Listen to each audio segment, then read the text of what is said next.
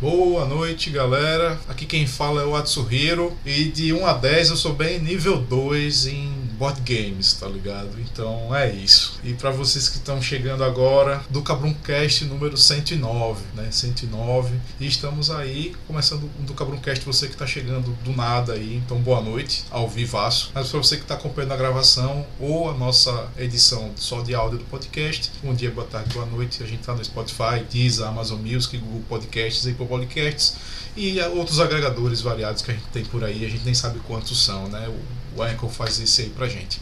E hoje a gente vai falar sobre jogos de tabuleiro, board games, e aí para falar sobre isso a gente trouxe uma galera que tem muito para falar sobre o assunto, tem muito para falar sobre, sobre como elas atuam também em relação a isso que é a galeria do BG das Minas aí. Então, quem não conhece, tá aí a página no Instagram, aí na descrição desse vídeo também. E boa noite, meninas, por favor, Jéssica, Carol, à vontade. Gente, eu tenho uma péssima mania de falar e não me desmutar, então isso vai acontecer bastante, beleza? Hábito pandêmico. Oi, gente, tudo bem? Eu sou Carol, sou do BG das Minas, sou daqui de Aracaju e é um prazer estar aqui no Cabancast, né? Eu acho que o Rafael teve sorte que pelo menos ele tirou dois no dado, né? Tipo, não foi um erro crítico, pessoal. Não foi um erro crítico, foi só um dois. Então tá, tá no lucro ainda. Oi, gente, sou Jéssica e também vamos ver no que, que vai dar essa conversa, o quanto a gente vai fazer o Atsuhiro aprender hoje.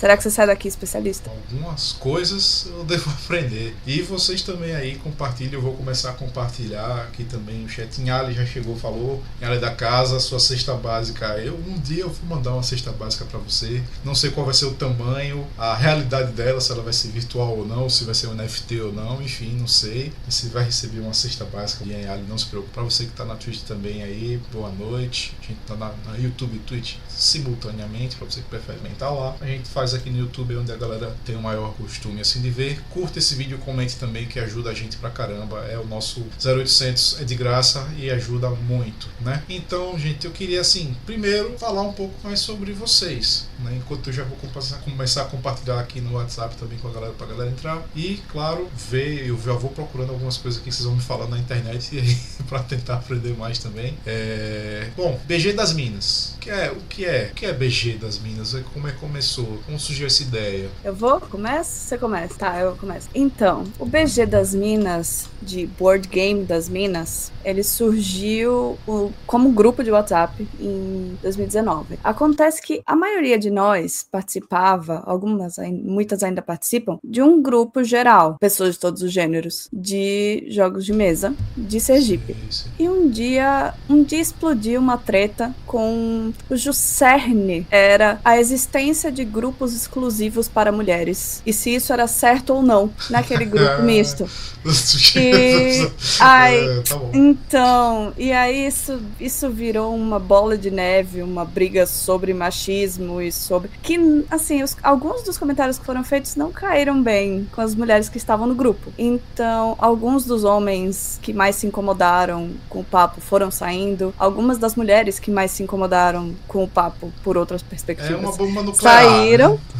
Exato. Só que a gente não quis perder essas mulheres. Então a gente juntou todas que estavam lá em um grupo paralelo, que a gente chamou de BG das Minas. E aí no mês seguinte, maio de 2019, a gente começou a organizar encontros presenciais mensais e só foi assim, ó, foi crescendo a todo mês, a gente acabou criando um Instagram em setembro e tamo aí. E tamo aí é massa. É assim, por isso eu já fico assim meio, ah, será que as mulheres devem jogar? Já é uma parada assim, realmente com retrocesso de, de séculos e no Brasil, infelizmente, décadas, né? Mas ainda existe discussão assim e infelizmente vocês vivenciaram isso. O que é mais divertido nessa história toda é que a oposição à criação de grupos femininos mostrou exatamente por que, que eles devem existir. Então foi nesse papo que a gente fez, cara, quer saber? Acho que isso é uma boa ideia pra gente. Vamos, vamos juntar essa galera e talvez Carol tenha mais até a complementar. Mas o básico foi isso aí. Aquela carta do Uno, né? Volta,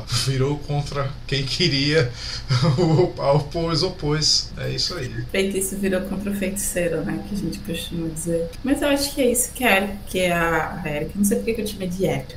Doida. Doida. Mas eu acho que é isso que a Jéssica falou. Eu acho que a gente acabou criando, nesses últimos quatro anos, a gente acabou criando um, um ambiente muito seguro, sabe? Tanto para as mulheres que já jogavam board game, quanto para as mulheres que começaram a jogar board game, que é o meu caso, por exemplo. Jéssica joga board game há mais de 10 anos, a Ana joga board game há mais de 10 anos. Eu comecei a jogar board games literalmente há 4 anos, que foi quando o, board o BG das Minas começou. E eu sempre quis ter acesso a isso, sabe? Tipo, mas sempre foi muito difícil porque eu não conhecia pessoas que tinham esses board games e aí eu comecei a, a conversar com as meninas e aí eu comecei a jogar. E também tem uma questão que, tipo, as pessoas que jogavam eram justamente esses grupos de homens cis, héteros e brancos que dominavam a área, né? Porque, assim, uma das coisas que a gente sempre discutiu é que garotas, meninas, tipo, ainda na, ali na infância, quando elas estão descobrindo que gostam das coisas, elas não são incentivadas, por exemplo, a jogar um banco imobiliário, né? Mas os meninos não, os meninos já ganham várias coisas assim, né? Tipo, já ganham vários jogos, já se reúnem para jogar e etc.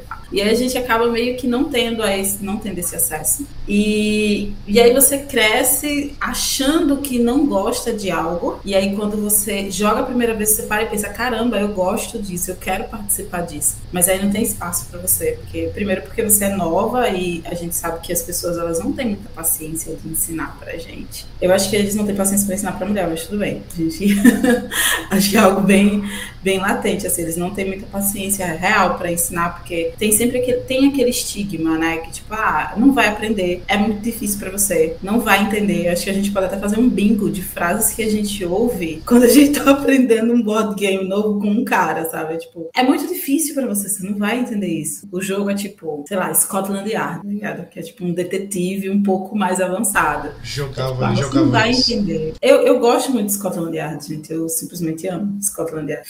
É um dos meus jogos clássicos favoritos, assim. Eu perco sempre. Eu tenho, tipo, minhas, minhas skills investigativas são uma droga, mas eu adoro jogar Scotland É porque ele é um jogo de sorte. Scotland Yard é um jogo de sorte. Tem não isso. é um jogo de investigação. Bom, continua. Tem isso aí também. Mas enfim, tipo, mesmo que seja um jogo muito simples, é, tem aquele estigma que você não vai entender, é muito complicado para você. Então, assim, em outras palavras, é tipo, você não é bem-vinda aqui, só que sendo dito de outras formas. E aí a gente vem com esse espaço em que a gente mostra que é possível sim mulheres começarem a jogar board games e não apenas tipo, board games simples, porque a gente não, não é só tipo de jogos mais antigos que, que a gente vive, a gente tem jogos bem mais elaborados, que a gente não é apenas capaz de jogar, mas como explicar o jogo tal, ensinar o jogo. A gente também faz isso. E assim, e é uma coisa que a gente. Eu, eu descobri, por exemplo, nesses quatro anos, assim, eu descobri que, caramba, essa galera jogava e onde era que essa galera estava, sabe? Então, eu acho que o VG das Minas é isso hoje. É essa comunidade de, de segurança em que as mulheres elas se sentem livres para jogar, para criticar o jogo, por exemplo. Pra dizer, ah, não gostei desse jogo, ponto final, e a gente começar a rir durante, durante um, uma, uma jogatina, sabe? Então.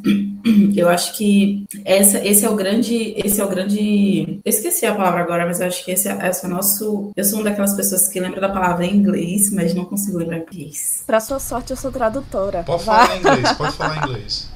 É o nosso achievement, sabe? Eu acho que a gente tá. Conquista? Trunfo? É, exato, obrigada, Jéssica. Eu acho que esse é, o nosso, é a nossa grande conquista nesses últimos quatro anos, sabe? É provar que as pessoas estão erradas, que aqueles caras estavam errados. E a maior conquista de todas é criar esse ambiente em que as pessoas elas se sintam realmente, é, elas se sintam realmente bem lá dentro. Eu não vou, eu vou passar a citar pessoas porque a gente não tem dentro do nosso grupo, por exemplo, do WhatsApp, não tem só mulheres. Né? A gente tem, tipo, mulheres cis, no caso. A gente também tem, tem mulheres que se identificam, estão dentro do, do, da sigla LGBTQIA+, então são mulheres que não se identificam como mulheres cis e etc e tal. Então, para você ver onde a gente chegou, sabe? A gente chegou neste ponto em que a gente consegue acolher essas pessoas, que essas pessoas, elas se sentem acolhidas para estar com a gente. Então, acho que essa é uma das maiores, nossas maiores conquistas. Massa, massa mesmo. E assim, esse super trunfo aí, né? eu Vou fazer piadinhas com jogos, o podcast.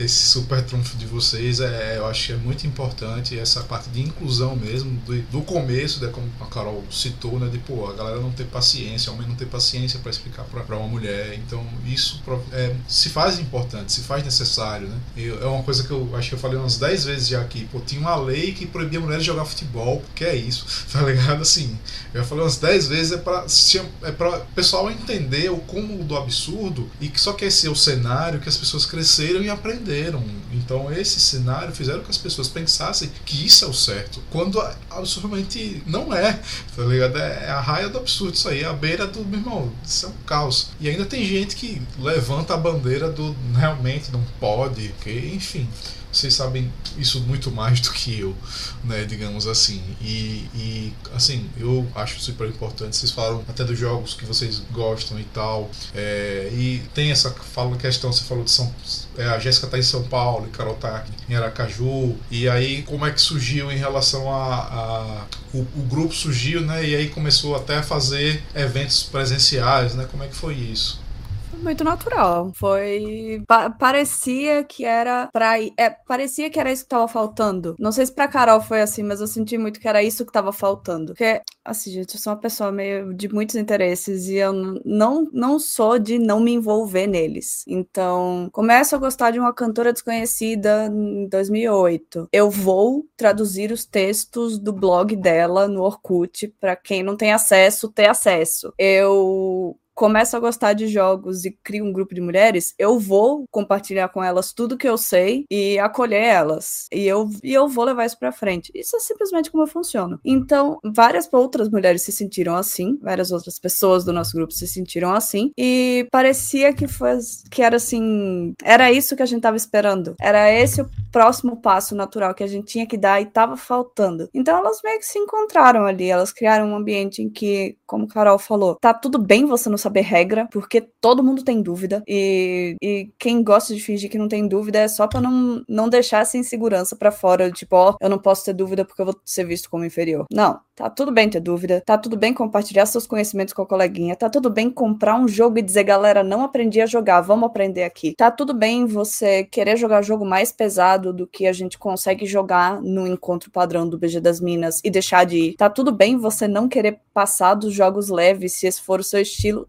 questão tá tudo bem. Existem milhões de formas de jogar, tantas quanto existem pessoas que jogam. Exato. Eu lembro que nosso primeiro encontro aqui, pra você ver, a gente, a primeira vez que a gente como fazia encontros menores, a gente faz uma listazinha e diz, ó, oh, uh, são 10 vagas. Porque o que que acontece, né? Contextualizando a galera aqui, que as mulheres que entram no grupo, o, os encontros não são organizados só por mim, pela Jéssica, pela Ana, pela Larissa. Todas as mulheres que estão lá no grupo, elas podem simplesmente mandar mensagem no grupo e dizer assim, galera, quero uma jogatina aqui em casa, tenho tantas vagas, quem pode vir? E aí vem uma lista, né? Tipo, ah, são cinco vagas, beleza, vai cinco vagas. Então, os primeiros encontros eram encontros muito restritos, assim, tipo, a gente recebia 10, 15 pessoas na casa de, um, de uma das meninas, né? De uma das mulheres. Então, a gente recebia 10 pessoas no máximo e tal, tinha aquela coisa, e aí a gente surgiu a ideia, assim, ó, por que, que a gente não faz um encontro aberto para essa galera para ver no que que dá? E aí a gente ficava naquela, né? Assim, nossa, eu entrei no, na, no BG das Meninas nesse inteirinho, né? Nessa organização desse encontro. E aí eu sempre ficava, mas será que vai ser possível? Será que as meninas do grupo vão vir? Eu acho que na época a gente tinha 20, 30 pessoas no grupo, no máximo. E daí, quando a gente lançou no Instagram, sem brincadeira, Rafael, a gente recebeu, tipo, 50 inscrições,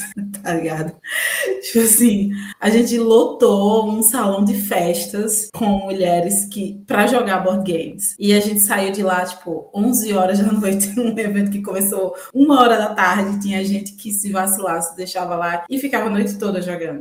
Eu também ficaria, Jéssica. Inclusive, eu fui uma dessas pessoas que saiu por. E foi uma coisa sensacional de ver, sabe? Que sempre tinha aquela coisa, mas tem mulher mesmo que joga board game? Cara, tinha, e a gente não. E passamos a tarde jogando jogos assim, diversos, de diversos estilos, é, de diversas durações. Óbvio que a gente tinha uma organizaçãozinha e tal, mas tipo, a gente tinha diversos estilos de jogos, diversas durações, com uma quantidade X de pessoas e tal. Mas você conseguia ver pessoas jogando, tipo, Zombicide, que é um jogo que é um pouquinho complexo, assim, e via pessoas jogando The Resistance, sabe? Então, assim, era uma variedade de jogos enormes e todo mundo queria jogar, todo mundo queria conhecer, todo mundo queria interagir. E foi um momento que eu parei e pensei assim, eu fiz bem assim, rapaz, se a gente se a gente continuar aqui, a gente vai, né? Isso vai ficar maior. E aí veio a pandemia que estragou os planos de 90% da população mundial né? Estragou os planos, assim, de muita gente. Obviamente que a gente caiu um pouco a nossa, a, a, nossa interação, mas mesmo assim a gente tentava organizar esses encontros online, que era, tipo, pra manter, porque a gente meio que se tratava como um grupo de apoio também, sabe? Então, tipo, a gente marcava essas, essas jogatinas online. E daí, quando as coisas começaram a amenizar, a gente começou a voltar com os encontros e tal. E a gente vai ter um encontro exclusivo agora, só pro pessoal do grupo. E a gente achando, ah, não, vamos fazer um encontro de São João, vamos abrir só 10 pessoas e tal. Ah, beleza, vamos abrir só 10 pessoas. E aí foram, tipo, 10 pessoas e depois uma lista de espera de 20 pessoas. A gente fez, cara, vamos aumentar isso aí? E agora a gente vai ter um encontro exclusivo com mais de 40 pessoas, 40 mulheres que vão se reunir para jogar board games, sabe? Então, assim, se isso não é mostrar o poder que a gente tem, é, é, eu não sei mais o que é, sabe? Tipo, dos nossos encontros, de estar reunido ali e zoar, a gente tem até, como a Jéssica falou, a gente tem essa liberdade de zoar uma cara da outra, porque, cara, é sério. E no encontro do BG das Minas é um negócio assim, bizarro, porque a gente tira onda de absolutamente tudo e de todos a gente brinca, a gente se diverte, a gente ri, sabe? E tem treta também, né? Principalmente nos jogos de treta, a gente vai chegar nesse ponto são, assim, são os maiorais, assim, tipo, é quase unanimidade que a galera ama jogo de, jogo de treta, assim. É um negócio bizarro, sabe? Mas é uma coisa que a gente tem essa liberdade de fazer isso, sabe? Tipo, é aquela coisa, se você, se você tivesse num encontro em que tivesse homens, né, cis, no caso, a coisas, provavelmente a gente não teria essa liberdade. Seria aquela coisa tipo, ah, legal, massa, sabe? Então, isso. Pô, é, é só pra falar aí, o Marco César mandou um coraçãozinho aí, Marco César. Seu amor. É, já joguei RPG, uma vez de RPG alguma vez com o Marco César há, algum tempo atrás, não vou, vou, não vou revelar uma cidade aí. É, e o Paulo Raul também falando, comentando, é chato quando fica aquele gatekeep desgraçado no hobby, né? Aquele, e também comentou, The Resistance da hora, hein? Aquele, é, deve jogar aí também. Eu cheguei a um ponto da minha vida em que eu enjoei de The Resistance, porque são simplesmente 10 anos jogando The Resistance e eu não sei sei blefar, eu não sei mentir. Quando eu jogo The Resistance é, é um absurdo. É ruim para quem tá no meu time. E é divertido pros outros. Porque, bem, Jéssica, você é espiã. não. e é por aí.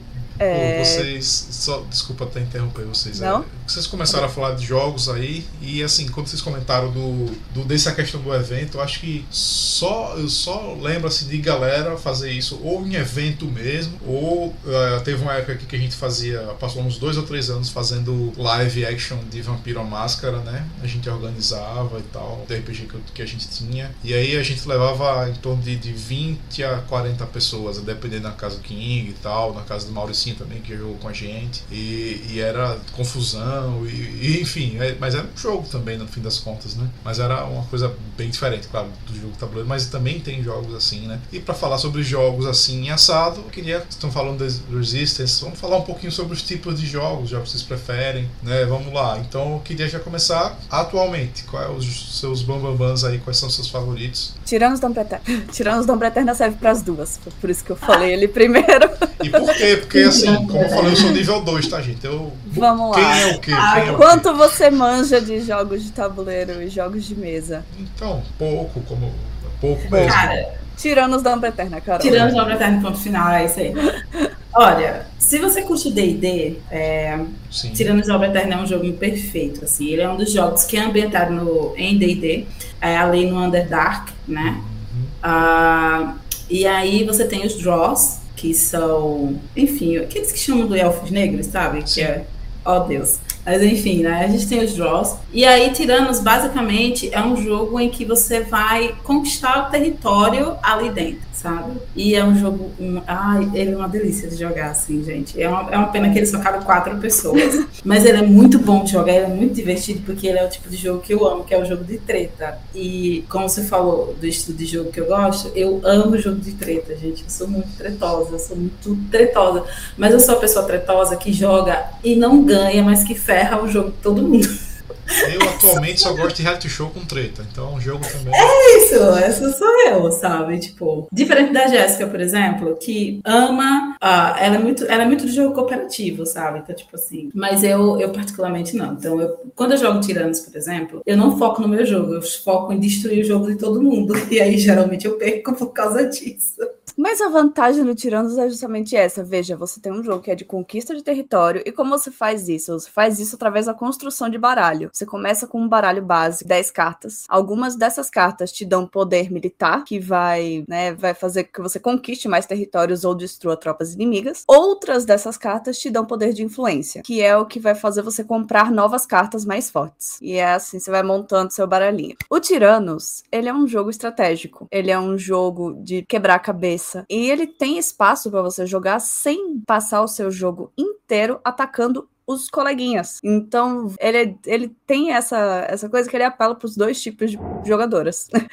então, ok. É meio que isso. Eu sou uma estrategista cooperativa e Carol é uma estrategista treteira. E nós duas amamos o mesmo jogo. Enfim, além dele, não, continue, vá, vá você antes. É que você falou do Tiranos e assim, uma coisa que normalmente quando a gente joga um RPG, tipo, joga RPG em grupo com a galera que a gente já conhece, mas também pode jogar RPG em um evento, que tipo, sei lá, conheço alguém que veio comigo, um, duas, três pessoas e o resto eu não conheço ninguém. Em uma mesona assim e tal. A primeira coisa que a gente já pensa, meu irmão, eu não conheço ninguém, a gente é inimigo de todo mundo, esse negócio de cooperar, vamos cooperar entre a gente aqui. O resto, tipo, nós temos nosso grupo fechado aqui e é isso aí. Quem quiser que olhe feio pra gente.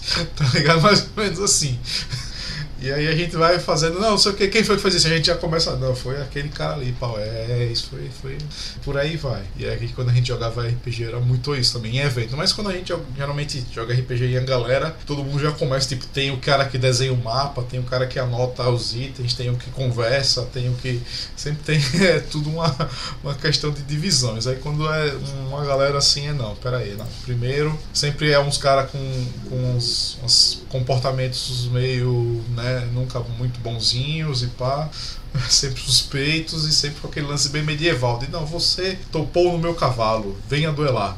Coisa assim, é tretar pra sempre. Né? É, Carol é mais dos RPGs que eu, mas no meu caso, além de Tiranos da Umbra Eterna, eu vou falar dois jogos. Carol já sabe quais são. Paperback. Paperback, que é outro jogo de construção de baralho, só que assim, gente, sou formada em letras. Então, esse jogo, ele te coloca no papel de uma escritora. E a sua jogada, quando você baixa as suas cartas, seu baralho, tem que formar uma palavra que existe em português. E então é um grau a mais de desafio que combina muito comigo. O... E aí tem o nosso querido Pandemic. Tem alguns Pandemics aqui do lado, nessa imagem que eu coloquei aqui atrás. Pandemic é o jogo cooperativo mais famoso que existe. Ele deu origem a uma série de jogos, que acho que agora tem uns 20 jogos. Tem o jogo Legacy, tem jogo de dados, tem versão histórica, tem versão do Tulu, obviamente, tem versão Express, tem edição comemorativa, tem todo tipo de Pandemic que você imaginar. Tem até um Pandemic competitivo. E quando eu tava começando a jogar, um dos nossos amigos, Gustavo, ele, ele conseguiu mais acesso aos jogos do que a maioria de nós. E um dos primeiros que ele conseguiu foi o Pandemic. Quando ele botou esse na mesa, eu fiz: Meu Deus, é isso. Era isso que eu não sabia que existia.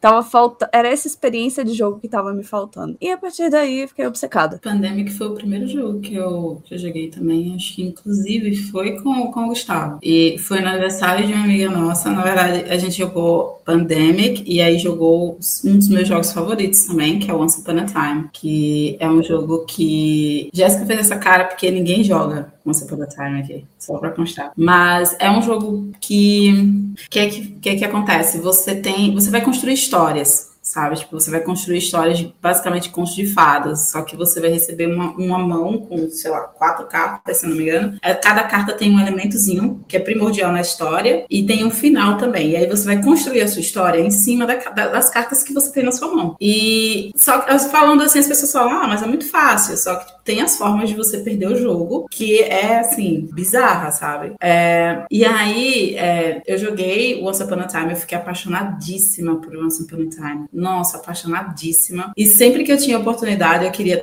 jogar, assim, sabe? Porque me deixou muito apaixonada. E no mesmo dia eu joguei Pandemic. E Pandemic foi um jogo que me fez muito feliz também. E depois eu parei de jogar um tempo, porque veio a pandemia e ele dava gatilhos. Então, assim, ele dava gatilhos. E ele é tipo. E Pandemic é um jogo que eu, eu desafio o jogo o tempo todo, porque ele é um jogo que você consegue perder com duas rodadas, a depender do que vai acontecer nas cartas. Então, assim, é um jogo que okay. pode deixar muito deprimido facilmente, assim, facilmente. Pô, é, a Jéssica, o, o Paulo Haru falou, se a Jéssica curtir sci-fi, recomendo Moonrockers, Moonrockers, porque é deck builder, semi-cooperativo, muito divertido. E a Mônica Cardoso tá aí também, falando que vocês são maravilhosas. Carol sempre ajuda nos jogos e a Jéssica é, eu não entendi, é Lença do BG das Minas. Não entendi qual é. Aí eu, eu, fiquei. Deve ser lenda. Ah, lenda, verdade. Lenda. Jéssica não lenda. Ah. Uau! E Pandemic Já. tava real demais. Tava ah, falando nossa. aí. Pandemic está para Black Mirror, sabe? Tipo. Pandemic está para Black Mirror das coisas que você acha que nunca vai acontecer no mundo e quando você pisca, você está passando por isso, entendeu? É, eu vou pesquisar Moonrakers agora mesmo, enquanto a gente conversa. E Moni, beijo. Você. Moni, maravilhosa. Sem querer, eu cortei o microfone para transmissão. É, também tem um, uma, uma coisa assim de jogos e, e pandemia. Não sei se vocês viram que tinham, é, teve jogo eletrônico que, assim, a galera começou a usar o nome Covid nos jogos e tal. E isso deu, deu uma discussão maluca, porque, tipo, tem jogos que você cria o nome do seu vírus, né, e tal. E a galera tava fazendo isso, assim, e é, e é loucura. E eu, tipo, eu jogo também futebol digital. Nesse aí eu sou um nível maior. Eu já joguei pro brasileiro, pro papá. Aí eu já, a gente jogava pelo time de Sergipe aqui, né? Que é cada um é um gol, é uma, uma posição, era o goleiro e tal. E teve um time que eles fizeram, o nome do time era Covid, tá ligado? E tipo, eles foram banidos, assim. Tipo, foi meu velho, tipo, a gente. Enquanto tinha gente fazendo, tipo, parava o jogo e fazia. A galera fazia um. culpava o círculo assim em homenagem a um parente que tinha falecido durante a pandemia, né? Que tava todo mundo em casa jogando, mas pô, as pessoas estavam morrendo aí na rua, né? Enquanto isso, tinha gente fazendo o nome de time do, do, do que estava acontecendo e matando o povo. Tipo, meu irmão, você não tem noção da vida, não, tá ligado? Aí é isso. É, então, foi basicamente, eu, eu entendo perfeitamente e acho que é, é, bem compreensível a galera que gostava de Pandemic de repente olhar com Pandemic assim, vamos dar uma reduzida, né? Vamos uma para outros mares, né? E tal, navegar outras águas aí para ver o que, é que a gente acha, né? É, como disse o comentário do, do Paulo aqui, Pandemic tava real demais. Sim, tava real demais. Não. Mas, por sorte, o Pandemic é uma linha com vários jogos. Não, vou parar de falar disso. Mas, mas existem formas, se esse é o seu jogo favorito, como é o meu caso, de você fugir da temática de pandemia. Então, então você não perde aquilo completamente. Mas a pandemia em si, ela fez muita gente começar a jogar. O setor cresceu muito. E parte disso se deve às pessoas terem ficado presas em casa e percebido que talvez elas não gostem tanto assim de War. É, é interessante pontuar isso. Ah, também, eu acho que com a pandemia também, a gente conheceu particularmente, vieram muitos sites de tabletop, né? Não apenas o Tabletop Simulator, mas tem o BGA também, que é o Board Games Arena. Eu lembro que a gente marcava diversas jogatinas no Board Games Arena, a gente ficava no Discord conversando.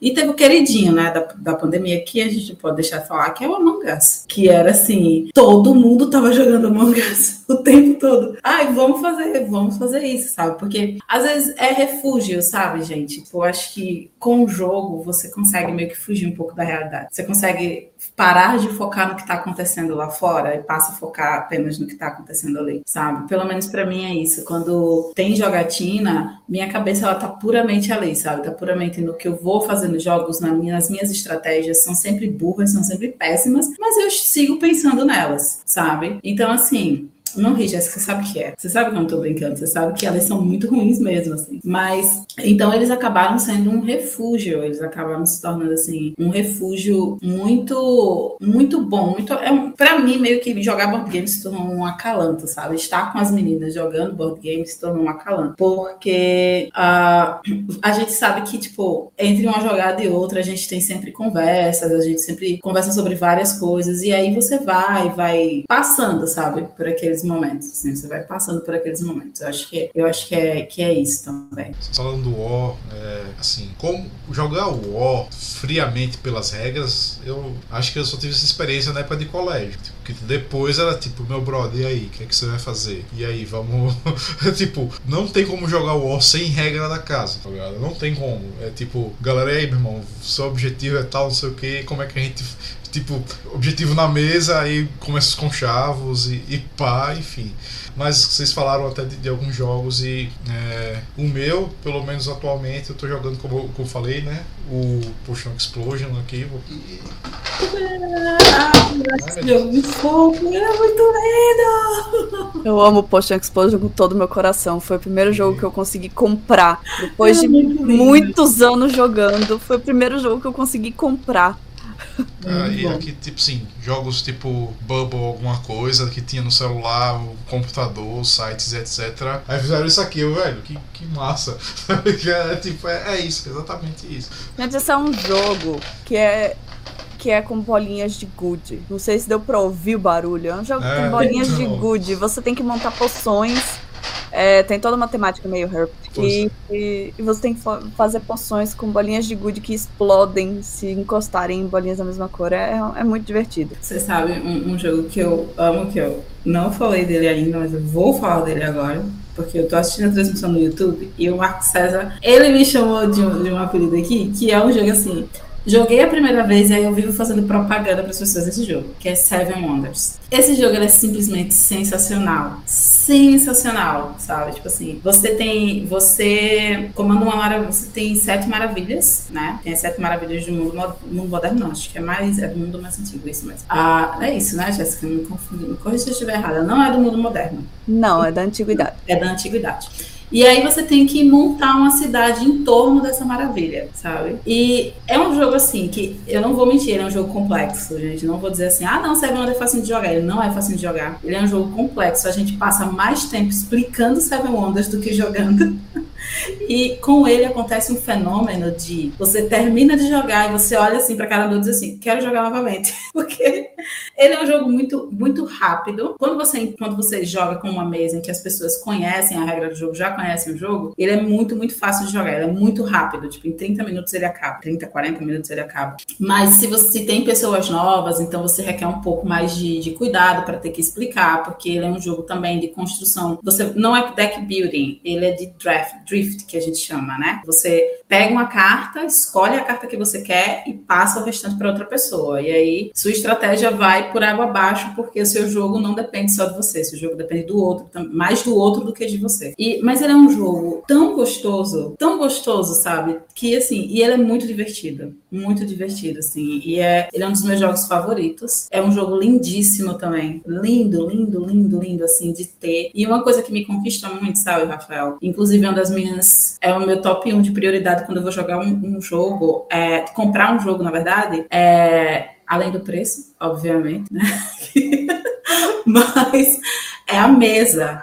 E Seven Wonders, ele deixa a mesa linda, linda, linda. Um negócio assim, a mesa toda cheia de cartas, arrumadas. Parece uma feira, sabe? Ele parece uma grande feira acontecendo na Grécia Antiga, mas é uma das coisas mais incríveis que você vai ter a chance de jogar na sua vida, sério. Seven Wonders é um caso de um jogo que foi crescendo no meu conceito com à medida que o tempo passava. Porque eu joguei Seven Wonders pela primeira vez muito tempo atrás. E eu falava, tá, Seven Wonders, legal, beleza. Mas aí quando a gente começou a jogar, acho que foi para treinar, porque eu, precisava ser monitora desse jogo e não confiava no meu taco. Fala, caramba, explicar jogo de draft é complicado. Existem duas mecânicas que eu acho que são muito complicadas de explicar, de passar para alguém, porque as pessoas não vão conseguir entender e isso não diz nada sobre a capacidade de compreensão das pessoas, é porque é complexo mesmo. É draft, que nem o Seven Wonders, e alocação de trabalhadores. Alocação de trabalhadores é, é a mesma vibe. Você é apresentado a um milhão de possibilidades e, e você tem um número limitado de bonequinhos, meeples ou peões genéricos para escolher aquelas ações para você. Só que você tem um número absurdo de possibilidades. Então, no começo, a quantidade de informação é um pouco assustadora para quem nunca jogou. Para explicar também, é um medo absurdo de esquecer algum detalhe. Então, eu fiquei jogando com as meninas. Vamos, vamos treinar, vamos treinar, vamos ver se, se eu tô fazendo vocês entenderem. Não sei o que. Foi aí que ele começou a crescer no meu conceito. Eu comecei a achar ele um dos essenciais. Porque, realmente, Seven Wonders eu acho que ele faz tudo certo. Inclusive, os spin-offs dele fazem tudo certo. Seven Wonders Duel que é uma versão de duas pessoas, é impecável. E o Seven Wonders Architects, que é. Arquitetos, perdão, que ele já sai em português. É uma versão meio express. É uma versão que é muito mais simples. Ele simplifica todas as mecânicas e deixa a parte bonita mais bonita. É, demora 15 minutos o jogo e você fica, não, quero mais três partidas. Vamos. Ele faz tudo certo, Seven Wonders. E eu vou fazer uma denúncia aqui. Eu vou denunciar uma pessoa que está assistindo ao podcast, que é o Marcos César. Vou fazer uma denúncia aqui. Porque eu lembro que a gente jogou Seven Wonders há mais ou menos uns dois meses, depois de fazer várias propagandas. Não, você precisa jogar Seven Wonders, tal, tal, tal. E aí a gente jogou, né? E quando ele terminou o jogo, ele olhou assim pra eu, eu fiz, e aí, MC, você gostou? Aí ele, nossa, gostei bastante e tal. Aí eu fiz, ai, que bom que você gostou. Duas, uma semana depois, ele me manda adivinha o quê? Uma foto de Seven Wonders que ele comprou. então, assim, ele comprou o jogo assim e aconteceu a mesma coisa com Tiranos. Jéssica, faz esse expose de Marco César também. Que aconteceu mas, mas não é um expose de ruim, entendeu? Isso não, não é, isso não é um demérito. Marco César, a gente te ama, isso não é um demérito. Isso é um mérito do jogo. Uhum. Você fica você tão vê. investido que você fala, eu não, eu não quero jogar o de outra pessoa, eu quero ter acesso a esse jogo mais vezes. É, foi o caso do Tiranos. Eu coloquei uma mesa de Tiranos na casa dos meus pais e só joguei com amigos que nunca tinham jogado, incluindo a MC, e MC saiu de lá falando: não, preciso comprar esse jogo comprei esse jogo, já chegou esse jogo, já viciei o boy nesse jogo em, em questão de uma semana. É, esse coisa, esse tipo de expost que a gente gosta de fazer, sabe? É tipo, receber mensagem dizendo, então, comprei o jogo por causa de você. Vai, melhor influência. Quer dizer que é bom. Estratégica aqui, só pra mandar um beijo pra Beijo, amor. Tô chat bem. O Paulo Haru aí falou também, né, que acha que ele não gosta dos componentes do jogo, mas concorda em tudo em relação à questão dos. Acho que tá. Jéssica tava explicando sobre a questão do, dos trabalhadores, né? Eu joguei o jogo do Panda, eu esqueci o nome. Eu joguei inclusive com Emily também e outro casal colega nosso, aquele do Pandinha. Aquele jogo é muito bom também. Eu gostei muito. Takenoko? É esse mesmo. Takenoko é um hit no BG das Minas. É um hit, então, é. Foi o primeiro jogo que várias das pessoas do grupo compraram. A Emily já tá falando, ó, muito bom. Tipo, esse jogo é realmente muito bom. E é, falando sobre essa questão das drogas pesadas, né? De se falar pra uma pessoa numa semana e na outra pessoa já comprar, né? Assim, não vou falar de Magic aqui, porque tenho caixas aqui, mas não compro. Aí lançam uma coleção do Senhor dos Anéis que um booster é 40 reais. Aí você fica aqui, meu irmão, não é possível. Aí lançam uma edição, a primeira edição que existe o anel, ou um anel, só existe o a carta do anel que só existe ela no mundo. Aí tipo tá aquela loucura de abrir booster, tipo a fantástica fábrica de chocolates. Só que não são cinco convites, é um só, tá ligado? Aí tipo eu fico imaginando, meu irmão, deve estar tá uma loucura o preço dessa parada. Tipo, deve ser insano. Até encontrar esse anel, esse preço vai ficar absurdo, tá ligado? E, e eu tô pensando aqui na minha vida se eu vou ou não jogar esse negócio. Que é, é um investimento. E, como eu falei, são drogas pesadas. Magic é droga pesada. Quem, quem estiver no mundo Magic, saiba. Ou você fica no for fã pra sempre, ou você vai cair numa tentação aí. Magic é droga pesada. Magic eu não me arrisco. Eu não me arrisco a jogar Magic porque eu conheço. Eu também. Não, gente, obrigada. Acho que eu já tenho, eu já tenho drogas demais na minha vida, drogas pesadas demais na minha vida. Acho que eu já gasto dinheiro demais na minha vida. Só mostrar. Vou no, só novamente mostrar aqui porque a dona tá ali né, no chat. É. Ai, gente, sério. E essa questão de, de valores, né, que a gente está incluindo nesse papo pouco, é uma coisa que a gente até costuma discutir muito sobre isso. A gente já passou horas, assim, conversando sobre isso, porque a gente sabe que a gente tem esse hobby, é um hobby que a gente ama de coração, mas que ele não, ele é 0% acessível, assim. Ele é 0% acessível. E quando eu digo 0% acessível, eu não tô brincando, não, porque, assim, você pega um jogo simples, ah, vamos colocar o War pra ele, acho não vou colocar o War, não, porque o War eu nunca joguei, também não sei questões de valores. Mas Scotland Yard, por exemplo, ele é tipo 70, 80 reais mais ou menos. E ele é basicamente o valor em preço de jogo de carta. E um jogo de carta, por exemplo, falando de The Mind, que é sensacional também, ele é 70 reais. E aí, quando você vai para as drogas pesadas, né, que a gente fala, você só encontra essas drogas pesadas por mais de 300, 400. E a, a, a proporção é que aumente mais, né? Tipo assim, vai aumentar mais, a gente fica, gente, como é que as pessoas vão ter acesso a isso? Então. Porque assim, a gente. Eu, eu, eu amo. Eu sou uma pessoa muito besta, sabe? Eu tava dizendo até para as meninas que eu sou uma pessoa muito besta, que eu gosto de jogo novo. Eu gosto de sentir o gosto de abrir a, a caixa e sentir o cheiro, essas coisas todas. Só que com essa, eu me ferro, sabe? Tipo assim, a gente se ferra porque jogo novo não é barato. Mulher, nem jogo usado é barato. É.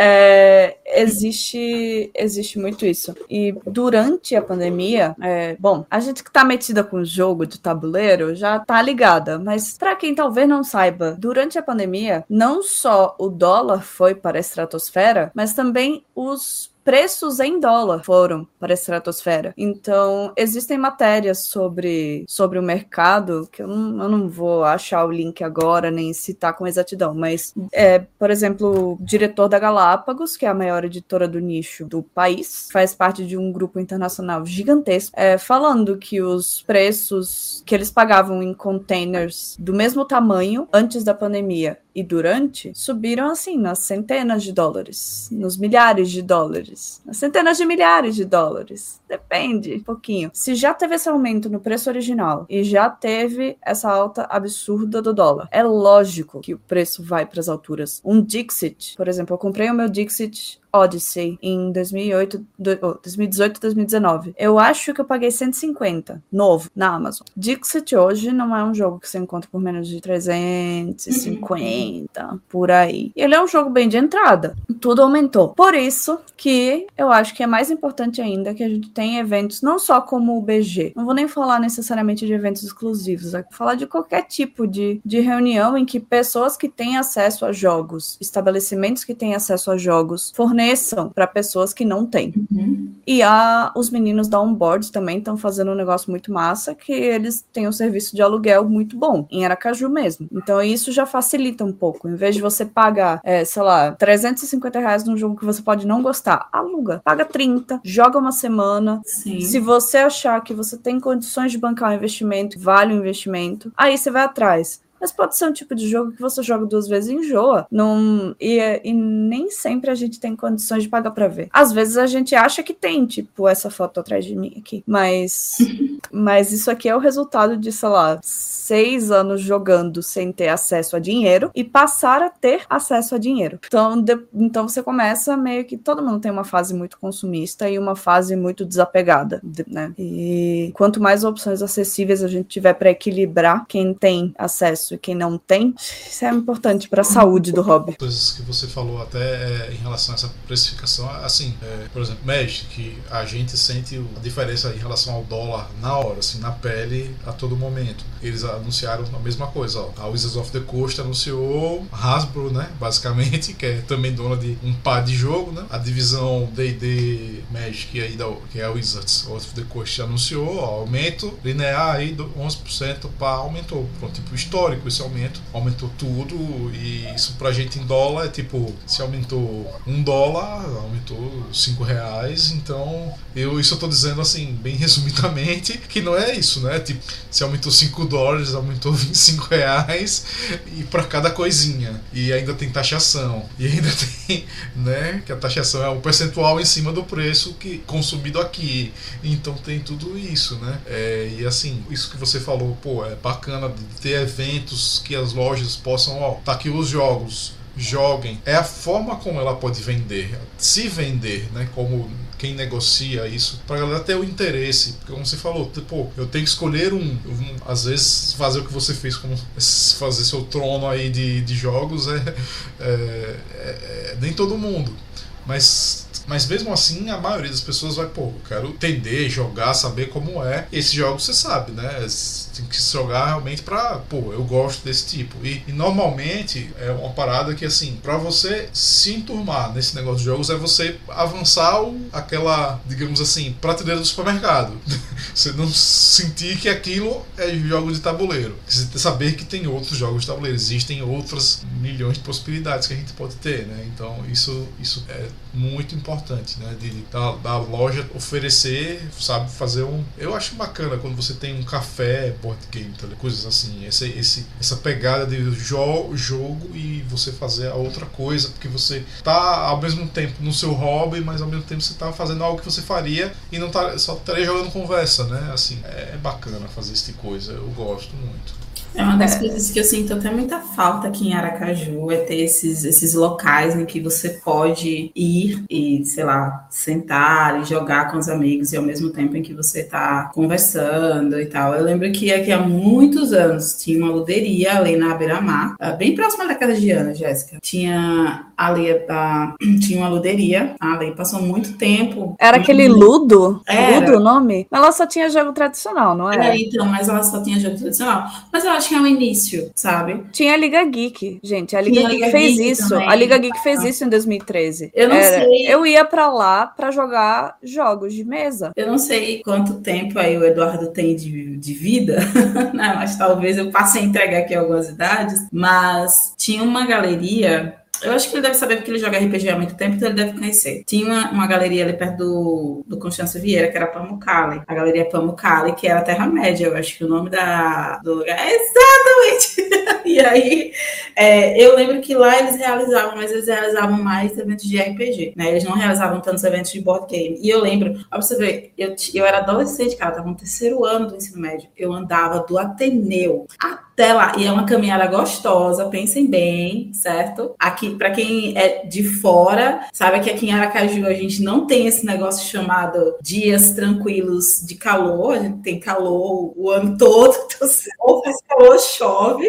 Não, Exato. faz calor quando chove também. Exato, essa de ou. Exato. E aí eu lembro que eu saía de lá, chegava na Pamucala e subia na Terra-média e ficava folhando os livros de vampiro e ficava vendo as pessoas jogarem. Pra você ver que esse hobby já tava comigo há muito tempo, mas eu não conseguia ter acesso a ele. Então, assim, eu acho que a existência desses lugares de alguma forma, dar acesso às pessoas que querem começar, mas não sabem por onde. Se vacilar, a gente. O BG das Minas hoje, eu diria que tem uma relevância muito grande aqui em Aracaju, no âmbito, quando se fala de jogos de tabuleiro. A gente tem uma relevância. Pode falar.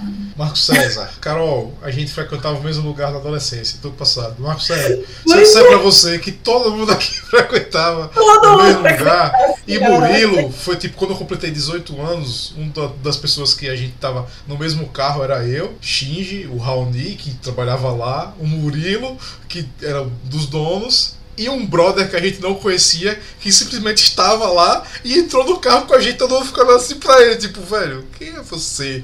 tá ligado? Então. Assim, rolou isso também. MC é a pessoa mais bem relacionada que tem em Aracaju em todos os círculos. Você está, César. Criatura mítica. Ele é, é, eu acho que toda, toda a adolescência aqui do povo de Aracaju meio que passou, de alguma forma, passou ali pela pancada. Acho que todo, todo mundo, assim.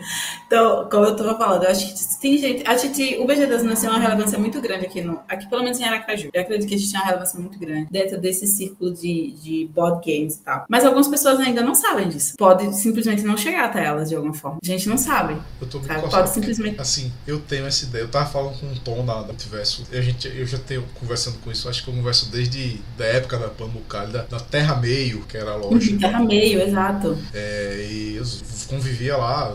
Eu ia com uniforme de colégio, pô. Saía do colégio ia pra lá e saía 9 horas da noite. E assim, é, Aracaju e vários lugares, o que tem é o seguinte: a dispersão. Todo mundo faz isso, pô. Você conhece eu conheço uma galera que joga RPG, conheço uma galera que joga Magic, conheço uma galera que gosta de board game. Só que é sempre muito espalhado. E não é. existem nem células, assim, de pequenos lugares que não. É tipo, um lugar surge, aí aquele lugar é a nossa esperança. Aí, por algum motivo, nem não tem como se manter, o tipo, a armadilha do destino das, das taxações e as, as fornecedoras que, enfim, dão a. É tanta história, né?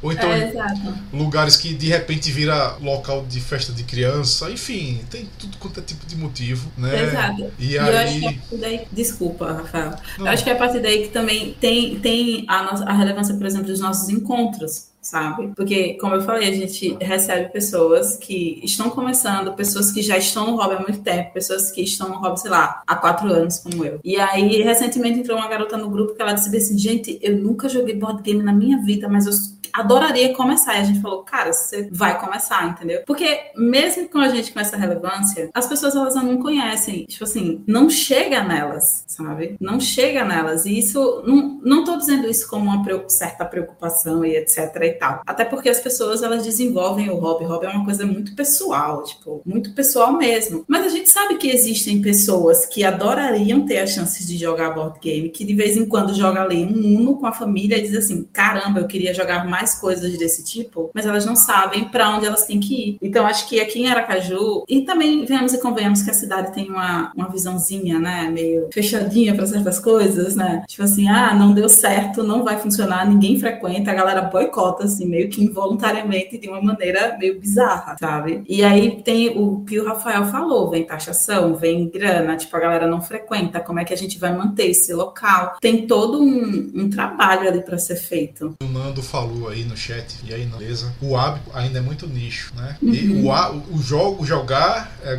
uma galera joga. Agora, o hábito de jogar ainda é. Assim. Ou nem, nem, apenas, nem necessariamente o hábito de jogar, mas o senso de comunidade, eu diria. É o você ir a uma loja do nicho. Porque um joga em casa com a própria família, sem se misturar. Às vezes a pessoa nem quer também, tá tudo bem. É, mas para se desenvolver uma comunidade, a gente precisa de mais do que jogar. A gente precisa se envolver com a comunidade. A gente precisa criar uma comunidade. E para isso, por mais assim, eventos como BG, como eventos que não são exclusivos para determinadas minorias, é, eventos que se repitam eventos que sejam recorrentes, eventos que a gente possa confiar que estão lá, que você pode ir sozinho, sem conhecer ninguém, sem saber nada, e você vai ser acolhido. É, eventos que você pode não ter jogos, mas as pessoas estão dispostas a ceder jogos para você. E beleza, falta lugar, mas os lugares, os estabelecimentos, eles enfrentam todos esses problemas que vocês falaram. E, e às vezes, quando eles se desviam um pouco do nicho, quando eles falam, quando eles não não necessariamente tratam a comunidade do jeito que a comunidade gostaria de ser tratada, ou é um nicho muito delicado. Quando se desvia de um, de um certo tipo de, de estabelecimento até, tipo, sei lá, Liga Geek, não teve alguma, algumas questões com a galera do Pokémon, é, o pessoal foi parando de frequentar, não gostou de algumas decisões, eles precisaram se manter no mercado, eles passaram a fazer festa infantil. De repente, mais um motivo de rejeição da Liga Geek era, é um lugar que faz festa infantil, não é um lugar onde adultos vão jogar. Então, existe, existe, existe uma, uma recusa também do próprio público. Então, tem, tem muitas dificuldades. Esqueci, o Nando falou até aí no chat, é, concordando sobre a questão do senso de comunidade, né? E que o público tem que meter as caras, algo que nós aracajanos normalmente não fazem. E concordo, é, é, como eu falei, é, eu trabalho, assim, eu trabalho com uma,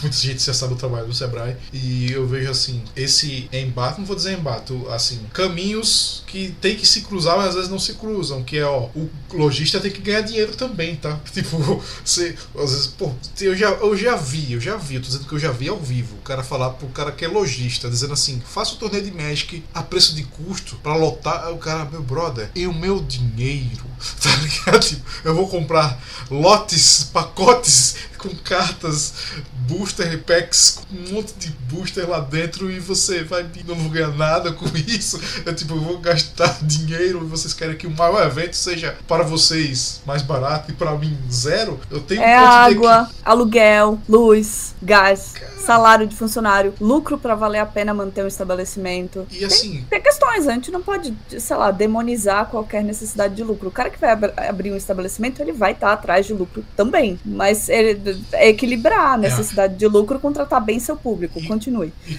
né? E quando, e quando isso geralmente às vezes é, é ele faz essa opção, ou o cara é aquilo, tipo, é aquilo, precisa, ele precisa daquilo, ou então é uma oportunidade. Se não der certo, ele vai largar mesmo, tá ligado? Então, pra gente fazer, não fazer largar, então vamos, vamos tentar achar um meio, um meio termo, um termo que seja apaziguável para todo mundo, né? E tem essa questão, pô, por exemplo, aqui, qual lugar vai sair barato para você ter espaço para mesas, no plural, né? O espaço, né? Com refrigeração, afinal Aracaju, né? Não dá para você fechar uma porta e achar que todo mundo vai ficar feliz, né?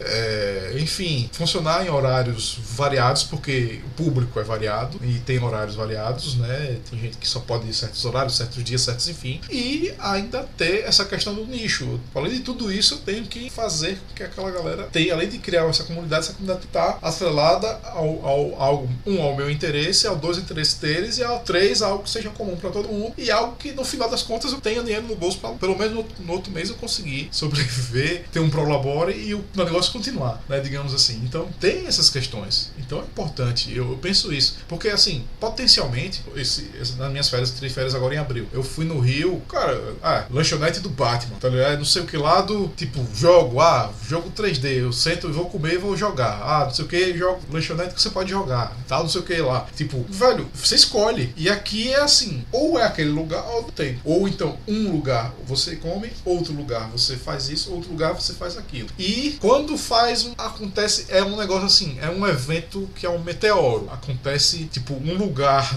bem localizado, com espaço, com não sei o que lá, não sei o que lá. Aquilo é, é de vidro. Aquele status ali é muito pedestal. Aquilo pode cair a qualquer momento. A gente tem que manter de alguma forma. E é muito difícil o pessoal ter esse senso, assim, para mim. Oh, total. Em Salvador e Maceió já tem umas. Eu não sei mais se as pessoas chamam de tabuleiria ou luderia. Não sei se luderia é um nome exclusivo da Ludus. Mas uma... existem bares de jogos. Existe a São Joga em Salvador. E o, o de Maceió eu esqueci o nome, mas posso deixar depois. É... E, cara, são propostas bem, bem parecidas com o que eu gosto de ir aqui em São Paulo. Se tivesse. É... Se tivesse condições financeiras para isso, eu iria toda semana. É porque é um rolê que não sai barato, porque você tá pagando por espaço, acervo, comida, monitoria especializada. Não é bem assim. São centenas e centenas de jogos no acervo. Não é bem assim. Não é, é diferente de uma loja, por exemplo. É mesmo que a gente vá em lojas para jogar de vez em quando, a vibe é diferente. E é meu estabelecimento favorito. Eu queria muito, muito que aí desse certo algum, porque é, é muito bom. É muito bom para ir casualmente. É muito bom para não precisar gastar em jogo novo quando você não tem condições de investir em jogos de 500 reais ou espaço. É, eu, eu concordo muito, sabe, com isso, eu concordo muito. É, eu acho que é por isso que acaba que acontecem muitos eventos, né? Agora, tipo, acontece muito a Feira Retrô aqui, acontece muito ali no Shopping Park, então eles sempre trazem é, mesa com jogos, mesa com o pessoal, acho que a última agora eles fizeram com o pessoal da Multiverso, se eu não me engano, foi lá no Rio Mar, né? Então, assim, esses eventos eles acontecem e são eventos que a gente vê que lota, assim, para quem nunca foi, dá uma passada, tira um final de semana e vai, porque fica muito cheio. Fica muito cheio, assim. As pessoas, elas realmente vão lá, elas realmente se envolvem naquilo, sabe? Se envolvem naquilo. Agora, você imagina que é um evento que acontece pontualmente, sei, duas vezes no mês. Não sei exatamente com que frequência acontece, mas acontece pontualmente. Então, você fica imaginando se, se a gente tivesse esses lugares que tivessem esses acessos, sabe? Isso me lembra muito, por exemplo, é, na época da febre Game of Thrones, né? Que os bares daqui de Aracaju, eles se transformavam em enormes arenas todos os domingos à noite, todos os domingos. E você via que a TV estava ligada apenas na HBO, porque todo mundo precisava assistir Game of Thrones. Então, acho que não estou dizendo que não estou comparando com os jogos de tabuleiro, mas, é, mas aí você imagina, tipo assim, tem uma visão, a pessoa chega assim e diz assim, ok, então vamos fazer o seguinte, é, vamos vamos colocar aqui o board game de Game of Thrones, pô, vamos já entrar no clima pra galera já começar a, sei lá, se ajustando com a série, com o jogo. Inclusive, ainda não tenho o jogo, não joguei ainda, porque são seis horas de jogo, eu tenho que me preparar psicologicamente, mas é isso aí. então, mas mas, mas é isso, sabe, gente? Eu acho que o que falta aqui é. Eu acho que falta, falta muito do que a Jéssica falou, essa questão de tipo união da, da comunidade, sabe? Porque eu acho que board games é uma coisa que não é, para mim, pelo menos, não é apenas um hobby, sabe? É algo que vai um pouquinho além, que a gente pode fazer muita coisa interessante, pode explorar muitos board games de uma forma, de uma forma mais educativa, pode colocar esses board games na escola, pode colocar esses board games em espaços educativos educativos, sabe? São, eu acho que são jogos que podem chegar até lá, mas que precisa que alguém dê um pontapé. O problema é ter coragem suficiente para dar esse pontapé, sabe? Porque tem todos exatamente coragem, sabe, gente? Coragem tal, essas coisas assim. Eu fico pensando, às vezes eu passo ali, às vezes eu vou para casa da Ana e aí eu passo assim pela frente da loteria e eu fico, se eu fosse milionária, essa loteria tava funcionando ainda. Esse tipo de sonho, assim, eu já tive várias vezes Exato. com várias coisas, assim, ah, se eu ganho nessa loteria, eu abro um lugar que ali é os videogames, ali é não sei o que, ali é as mesas pra jogar. Mas essas, esses viagens assim eu tenho desde guri, tá ligado? É, o Paulo Haru falou, a Multiverso, quando tá falando em relação às lojas, a Multiverso está anunciando os seus últimos campeonatos de Magic, seus últimos eventos, uhum. que infelizmente vai, vai fechar, entendeu? Não vai ter como.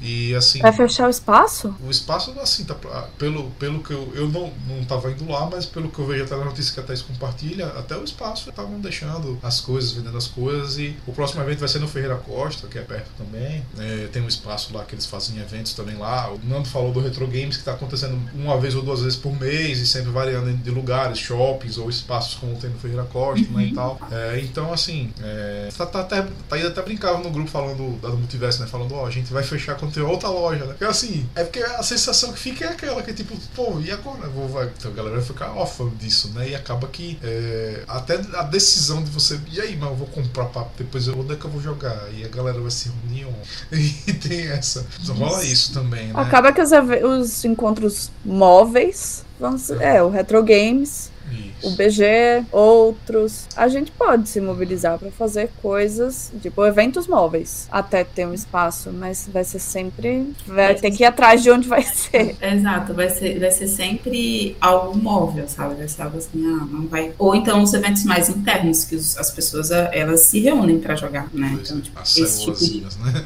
É, exato, as células se reúnem para jogar, né? Então, quem, é que, quem é que nunca jogou o War tomando vinho, né? Tipo, ah, vamos fazer uma noite de vinho e o War. E aí vai lá e, e uma vai. Uma coisa que a Carol falou também é sobre essa questão do uso educativo, né? Que, assim, quando eu estava estudando para fazer algumas palestras e tal tra pelo trabalho, eu vi que, assim, o aprendizado começa de verdade e é bem focado no jardim da infância. E é, é lá que as crianças brincam. Então, é lá que o jogo de tabuleiro pode ser bem utilizado de uma maneira, uma coisa simples, uma coisa fácil, sabe? Um negócio, uma brincadeira de uma carta, um avanço, uma coisa assim, bem, sabe? Aquilo pode educar e trazer um futuro que eu digo assim, cara, eu, a gente tá falando assim, mas, velho, eu, meu futuro é trabalhar até umas horas, até não sei quanto tempo, e a gente sabe como é, né? Assim, a gente, é uma papo que a gente não precisa mais discutir, né? a gente tá inerente. Mas a gente sempre que tem tempo a gente vai, aproveita, tenta, transforma isso em hobby, com agenda, com compromisso, pá, aquela vontade. Mas tem uma galera aí que, se você deixar de mão, eles vão achar massa, tipo, é que eu falo, os guitarreiros de dedo da vida, tá ligado? Que a galera vai, tipo, galera, meu irmão, toma, tem um jogo de música aqui que faça assim. Brother, tem uma guitarra, tem uma bateria, tem um microfone. Faça. Não, a massa é aqui. Cara, como assim? Tipo, o massa de verdade é, é o instrumento de verdade. Mas assim, não, não sendo isso, pelo menos o parecido, pô. Não, o Marcel é os dedinhos no celular. Eu, cara, tem uma galera aí que se você rodar a cara, eles vão ficar no dedo do celular pra sempre, tá ligado? E se você não mostrar o quão massa é o cheiro de como abrir um, um negócio novo assim, com, você abre a sacolinha plástica com os bonequinhos saindo assim, aquele brilhozinho que tem, as bolas de gude ali e tal, o saquinho que você amarra com todo cuidado, a dobra do negocinho que você vai dobrando, colocando ali no tapete tapetezinho na flanela e tal. Coloca, tem as caixas, essa caixa do, do Potion Explosion é perfeita. Pô. Você coloca aqui ela desce assim devagarzinho, assim e tal. É, pô, isso é maravilhoso. É, é isso, tá ligado? É que nem a galera do livro, cara. O tato do livro, cara. Tem a galera que tem o tato. Tem uma galera que, infelizmente, vai ser aqui, tá ligado? E, assim, o cheiro de livro novo, que na verdade é cheiro de tinta, que na verdade também tem no jogo. Eu sou muito adepta de comprar jogo usado, então hoje eu tenho praticamente todos os azul, da linha azul. E o primeiro que eu comprei novo foi o quarto azul, Jardim da Rainha. E eu fiquei, nossa, eu nunca vi esse saquinho retinho. Eu nunca, eu nunca tirei essas peças do plástico, sabe? Uma coisa assim, porque eu sempre comprei ele usado. Porque jogo usado, os caras, os caras de jogos de mesa costumam ser um pouquinho, eu não vou dizer noiados, mas às vezes são, com o estado de conservação do jogo porque ele não é só um brinquedo, ele é um investimento alto. A cada pecinha daquelas tem um valor na própria jogabilidade. Então não é como se você pudesse perder uma nota de 50 e não fosse fazer diferença. Então o pessoal fica realmente pre prestando muita atenção nos componentes, no estado do jogo, porque primeiro faz diferença, segundo, se você quiser vender, você precisa ter um valor ainda naquilo e, e isso é uma prática muito estimulada na comunidade, compra e venda de usados. Eu deixo sempre comprar usados foi a coisa mais natural do mundo para mim. E estimulo. Acho que as pessoas deveriam. Por mais gostoso que seja, que seja o cheiro de um manual novo, é, existem práticas que a gente pode ter para melhorar a saúde financeira de um, de um hobby tão consumista assim. É, o Rafael falou sobre a questão da, das escolas, né? E eu acho que é uma coisa que a gente tem, tem que falar também, que é o estímulo, né? Estímulo, tipo, estimula a imaginação da criança, estimula a lógica, sabe? Estimula ela a trabalhar em equipe, sabe? Mesmo que no final ela vá matar o amiguinho, que seja lá o que for, né? Mas, é, tipo assim, você tem esses estímulos que o jogo no celular, por exemplo, ele não vai ter. E se você vai ter, você vai ter, tipo, de uma forma que não vai ser ali naquele momento, sabe? Porque eu sou professora, gente, então aqui pode ser que seja um papo meio chato para vocês agora, desculpa por isso, tá?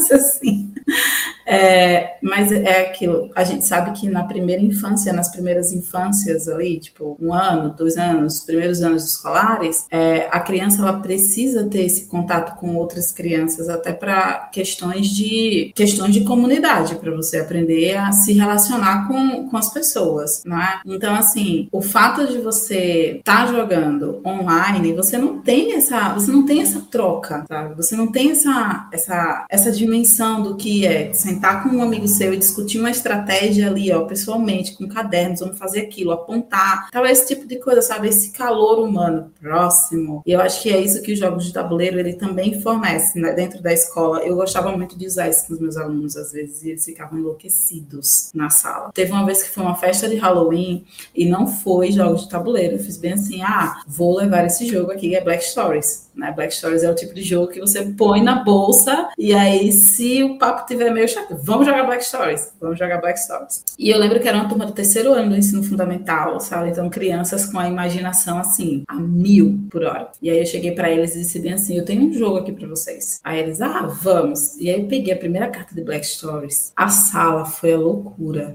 A coordenadora veio perguntar o que estava acontecendo nada, não, tá tudo bem, sabe? Porque eles, eles simplesmente, eles se encantaram tanto, eles estavam ali tão, tão presentes para tentar resolver o problema, que eles esqueceram do mundo lá fora, sabe? E aí crianças, às vezes, quando esquecem do mundo lá fora, elas podem fazer muito barulho. E, mas assim, a questão, acho maior, é essa, sabe? É o desenvolvimento, é o senso de comunidade, a, a questão de você trabalhar o seu raciocínio, até pra gente que é que já, já somos adultos, pra gente é importante pensar nisso, sabe? Porque assim, chega uma hora que a cabeça falha. Se você ainda não chegou nos 30 anos, está próximo de chegar, Amiga, uma das coisas que vai malhar a primeira vez vai ser sua cabeça, tá? Só pra constar. Tem gente que ainda não chegou nos 30 assistindo, será? Não sei, né? Tipo.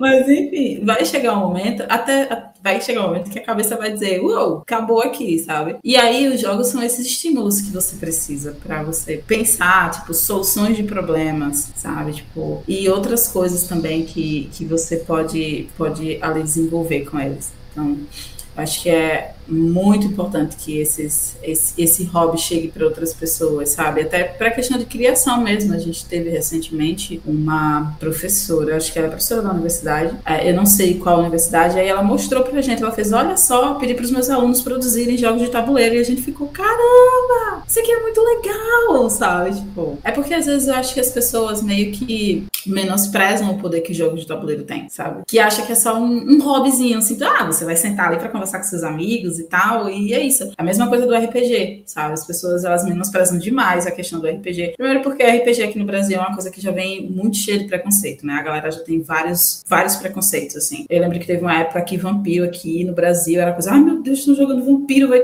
enfim, todos os preconceitos. Mas as pessoas não conseguem ver o quanto aquilo, pessoas incríveis escrevem hoje livros incríveis porque jogaram RPG uma vez na vida e aquilo abriu a mente delas, sabe? Tipo, tem, tem que olhar, tem que olhar todas essas coisas também por trás, sabe? Porque às vezes as pessoas dizem, é só um hobby, gente, é só sentar e, e, e brincar. Assim, gente, às vezes não é. Se você vai jogar, por exemplo, Dixit, você não vai apenas sentar e brincar, você vai ter que ter ali todo um um pensamento que, enfim, Dixit é usado em universidades, em escolas, em cursos de escrita criativa. Meus amigos psicólogos amam Dixit. É, é... menospreza demais o de tabuleiro tem. Mas gente. eu acho que não é nem menosprezar tanto, Carol. Mas você tem razão no menosprezar, mas eu não acho que nem só menosprezar o fator principal. É desconhecido. É desconhecido. As pessoas visualizam até hoje jogo de tabuleiro, não sei o que, como reagir passivamente a um resultado de rolagem de dados, sabe? Não, não existe. Não existe valor, sei lá, histórico-cultural, não existe valor estratégico, não existe valor cooperativo, não, não existe muito isso. Agora, você pega uma pessoa que conhece Banco Imobiliário, jogo da vida, e até War. War se diz o jogo da estratégia e é muita sorte para mim. É, apresenta, se apresenta um azul, a pessoa vai ficar fascinada. Tem um projeto da que é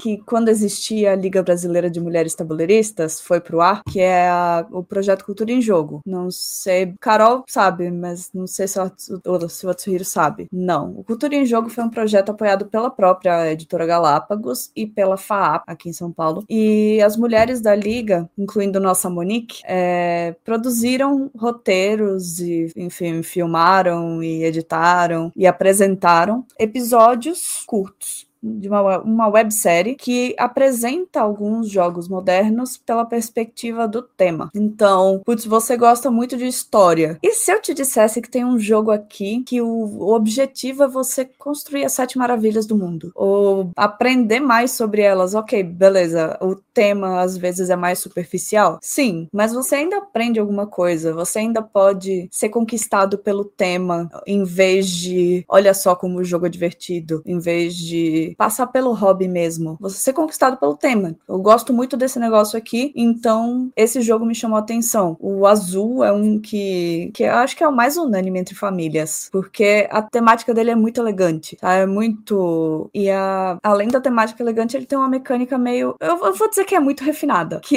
embora seja simples. É uma estratégia com quebra-cabeça que pode ter treta, mas não necessariamente. E ainda assim é um jogo curto, demora uma hora.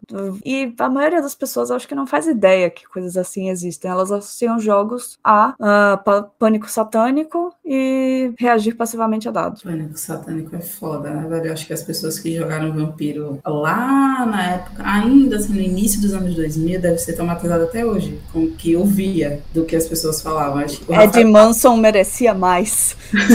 acho que o Rafael falou que jogava Vampiro, né? Então, a gente fazia, a gente fazia live de Vampiro, então a gente saía de casa, vestido umas pinturas boa fantasia, tinha gente que levava fantasia, tinha gente que saía e já ia lá, andava na rua assim, a gente aconselhava a galera não fazer isso, né? Mas assim, também não dizia não faça, né? Assim, eu faria, quisesse, faria, não tem problema fazer, mas enfim, né? Mas a gente vivenciou muito disso aí, tinha de tudo, tinha de curioso, tinha de gente de olhar. Eu pensava que era outra coisa, é, sabe logo é que a pessoa pensava, né? tá ligado? Enfim. É, e aí, sei de um amigo meu que perdeu milagres de reais e mexe em livros rasgados pelo pânico satânico. Então, assim, é, eu vivenciei uma época que Yu-Gi-Oh! pra gente, por exemplo, pra galera do Magic, Yu-Gi-Oh! era pô, Yu-Gi-Oh! Aí tinha a carta lá do demônio dos olhos, não sei o que lá, do dragão branco do olho azul, e não sei o que lá. Enfim, do, do, dos pedaços que viravam um negócio que você ganhava, enfim. Aí é a exódia da vida, né? Aí assim. Exódia, meu Deus. Aí a galera tirava no, porque passou na televisão acabou. Os guris estão vendo coisa do diabo. Realmente tinha isso, né? Mas assim, como vocês falaram, é, pô, tem uma variedade tão grande de jogos e minúcias de o que é que você pode fazer com tabuleiro, com cartas, com miniaturas e terrenos e, e, totens e marcadores, coisas e enfim, tem tanta coisa aí, ó. Yu-Gi-Oh! é melhor que Magic, é verdade. Bom, rolou Adivinha quem meteu essa, Carol? Oi, Rafael. Ah, não acredito.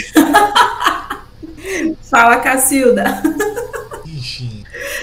Contextualiza as pessoas, Jéssica. Rafael, meu namorado, tá prestigiando a gente. Não, e ele gosta de ser polêmico. Eu não, eu não, entro nesse debate, eu não vou entrar nesse debate, porque assim, não vai levar em lugar nenhum e, e... mas que tem mais tempo. Mas enfim.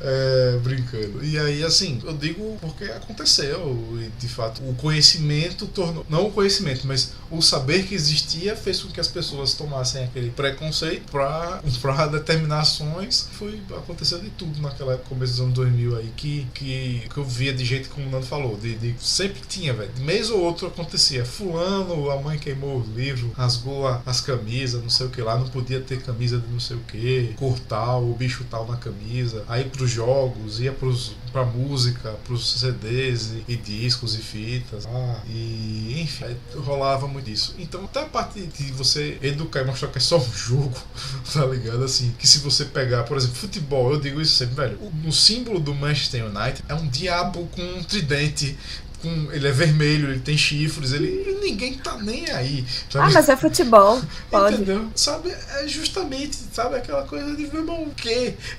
tá ligado? Ninguém tá nem aí. Os caras são literalmente Red Devils. Mas enfim, né? Aqui o Sergipe é o, é o diabinho, é o, o símbolo é um diabo vermelho também, né? E, e enfim, fora essa, essas paradas assim, aí você fica pensando, pô, velho, aí meu joguinho não pode ter um cramunhão de sete pele aqui, porque eu sou gente ruim agora, eu sou do mal. Sou Mas vocês me lembraram uma coisa que é a parte da criatividade. Quantas pessoas foram inspiradas pelos RPGs que elas jogaram na infância, pelos jogos, por tanta coisa. É, esse final de semana aconteceu a diversão offline aqui em São Paulo. Eu estava lá com o Monique trabalhando num espaço da Labareda com a Ludens Lab e era um espaço voltado a game design. Então a gente tinha espaço de conversa com game designer, com designers nacionais que têm jogos publicados. Tinha um espaço que tinha um jogo abstrato e você aprendia como jogava e fazia modificações nele. E tinha um espaço que era literalmente uma área de prototipagem livre. E encheu de criança, gente. Por um momento assim, ativei tia Jéssica por dois dias inteiros, sim. Mas apareceram umas crianças com ideias de jogos completos na cabeça. E elas sentavam ali, elas botavam no papel e, e a criança tinha um, um jogo completo na cabeça. E, e a gente talvez não tivesse acesso à criatividade dessa criança nessa forma se não houvesse incentivo por parte dos pais, que expõem elas a, a uhum. jogos, a obras criativas de vários formatos, lógico, que levam elas no evento e dizem sim, acho legal você brincar aqui, construir sua ideia. É, quantos, quantos gênios a gente está perdendo quando não incentivam isso? E aí a escola exerce um, um papel bem. Não, é, é, a escola exerce um papel bem lascado nessa parte, né? Porque a gente tem aquela, aquele estilo de ensino mais behaviorista e etc e tal, em que ignora totalmente outros tipos de inteligência, sabe? Tipo, ignora totalmente, assim, outros tipos de inteligência, gente. Tipo assim, ah, você só é inteligente se você souber contar um mais um. tipo assim. Bora fazer um episódio jogando em breve, olha aí. Por favor! Andrei! Olha aí. Tudo bom, Andrei? E, assim, Vamos sim. Você falou dessa questão do, do, do criatividade, educação, cara. No, no, no, segundo ano do ensino médio, o professor colocou uma, tipo, 10 grupos, cada um tinha um tema de redação, e eu bati o pé, tipo, tem que ser o preconceito RPG. Por causa da parada que aconteceu, não sei aonde, que mataram e disseram que era, eles eram RPGistas e não sei o que lá. Eu bati o pé, bati o pé, bati o pé. Aí aceitaram um tema. Aí eu fiz a redação, pá, não sei o que lá. Aí o povo vinha perguntar as coisas, e ppp, papapá, ppp, papapá. Aí eu escrevi a redação, pá, não sei o que. Eu acho que foi uma das melhores redações que eu já vi na minha vida. Parece um jornalista assim, tá Fatos e não sei o que lá. Aí o professor, é, vocês tiraram oito. É por que, professor? Não, porque eu daria dez. Mas esse tema aí é fraco demais. É, é isso! What? tá ligado? Tipo, enfim, aí é podando, Isso. sempre podando, né? Podando, Provavelmente assim. a gente fez ensino médio na mesma época. Não vamos citar anos aqui, tá, galera? Só tipo, ensino médio na mesma época. E se hoje é, tem, ainda tem essa restrição, assim, de alguns temas serem discutidos em redação, imagina naquela época, gente. Imagina naquela época, tipo, as pessoas olhavam, elas, elas realmente diziam assim, não, você não vai falar sobre isso. Porque eu lembro que uma vez eu estava na universidade e eu falei para o meu professor, eu assim, cara, eu queria, eu queria de fato analisar o, o, o, eu sou uma, eu sou uma pessoa que faço faculdade de letras aqui em Aracaju, na, na, na Federal, e ou pelo menos fazia, né, não sei ainda, enfim, quantos anos essa parte da minha vida, mas uma vez eu cheguei para o meu professor e disse assim, cara, eu queria muito, muito, muito analisar o fenômeno Harry Potter, porque assim, o fenômeno Harry Potter está fazendo milhares de crianças lerem. A escola não tem esse poder, porque a escola bota aqui Machado de Assis para você ler no primeiro ano por causa Ninguém quer ler Machado de Assis, né? E aí o professor olhou pra minha cara e deu uma risadinha assim. Eu, fiz, eu fiz, cara, por que, que você não vai estudar isso? Sabe? A academia já tem esse preconceito em cima dessas obras que são consideradas literaturas de massa. E aí, quando você vai pro, quando você está no ensino médio, você acha que é coisa diferente, mas não é, gente. Os professores eles saem assim mesmo. Eles saem isso aqui mesmo. Primeiro porque eles não estão preocupados com a sua criatividade, eles estão preocupados se você vai escrever bem o suficiente para passar no vestibular, sabe? Então assim. Ah, e outra, tem o currículo do vestibular, né? Assim, eles não estão necessariamente preocupados Talvez eles estejam, mas talvez eles não possam se dar o luxo de estar, né? Se você vai sair de lá com uma formação crítica. Não, eles têm que fazer você passar no vestibular, senão o próprio emprego uhum. deles está em jogo. Mas eu tive uma professora na faculdade, aqui, não a de engenharia, a de letras, que ela fez questão de, enquanto ela estava dando aula de orgulho e preconceito, a primeira aula de orgulho e preconceito, porque a gente acho que passou uns dois meses lendo, é, ela fez questão de falar assim: ai, odeio quando as pessoas comparam Jane Austen como a precursora dos chiclets, porque nunca que Jane Austen faria romances bobos. E aí eu fiquei um pouquinho bravo. porque, porque nada mais é do que um, uma comédia romântica com crítica social contemporânea. Só que hoje a gente vê o valor que ela tem. E a galera não vê, sei lá, vê a Sophie Kinsella como menos. Mas é. A mesma coisa, acho que a mesma coisa acontece até com os jogos, sabe? As pessoas mais, mais velhas, elas vão olhar e dizer assim, nossa, gente, isso aqui é bobagem, etc e tal. E, e entra muito naquilo que eu falei, sabe? Eles acabam meio que menosprezando o poder que os jogos têm, o poder que o RPG tem na vida das pessoas, certo? É de tipo, de como, de como vai influenciar. Gente, na boa, eu acho assim que eu não jogo RPG há muito tempo, acho que é ao mesmo tempo que eu jogo board games, mas eu acho que muita gente teve caráter moldado jogando RPG, não é caráter voltado para ruim, não, pô. Não é caráter para uma pessoa que vai, sabe? Tipo, eu lembro que na, quando eu falei essa questão da, do, desse, dessa loucura aí que teve o pânico satânico, eu lembro que saía inúmeras, é, o Rafael até deu uma pincelada nisso, saía inúmeras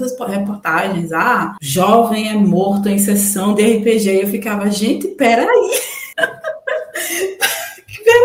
sabe? Tipo assim, esse cara não foi morto numa sessão de RPG, provavelmente ele foi morto em outra sessão aí, e as pessoas. É mais fácil você culpar aquilo que você não conhece. É isso, sabe? É, é mais fácil. Vocês vão me dizer se vocês sentem a mesma coisa que eu. Carol, acredita, até onde eu sei, sim. Mas eu me senti muito acolhida no meio dos jogos de mesa. Eu acho que depois da comunidade de Taylor Swift no Orkut, esse é o meio em que eu mais sinto a questão do pertencimento. Eu conheço pessoas que são parecidas comigo, que me acolhem, que aprendem comigo e me ensinam, que, que tem muito mais coisa em comum e muito mais coisa a agregar do que as pessoas acham tem. Isso que vocês falaram, é, até a Carol falou também, é, em relação até esse limitador, essas podagens de criatividade. Eu lembrei do caso de um, de um conhecido meu que ele, pô, o cara vai fazer música em São Paulo, faz pocada, aí papapá, ppp, daqui, né, e tal. E aí, numa das aulas lá, o cara começou a falar mal de Luiz Gonzaga. Meteu, que é isso? Não sei o que lá, velho. Aí ele se levantou, botou o dedo na cara do cara, disse que era daqui, falou um monte de meia verdade, mas topo. E veio fazer, a, veio a, se formar na primeira turma aqui de música. Então, assim, é isso, tá ligado? Sabe? Não porque, não tô, tô, tô dizendo, eu só tô dando um exemplo pra do gênero, as pessoas não conhecem, conhecem o que representa Gonzaga. E as, acho que sabe o que representa pra música, na história da música brasileira, né? Pega os 300 mil. Eu não vou entrar no nível da discussão de eixo político da parada, mas no nível do que a música trouxe para existe um um musical chamado forró, um estilo musical de um cara, né?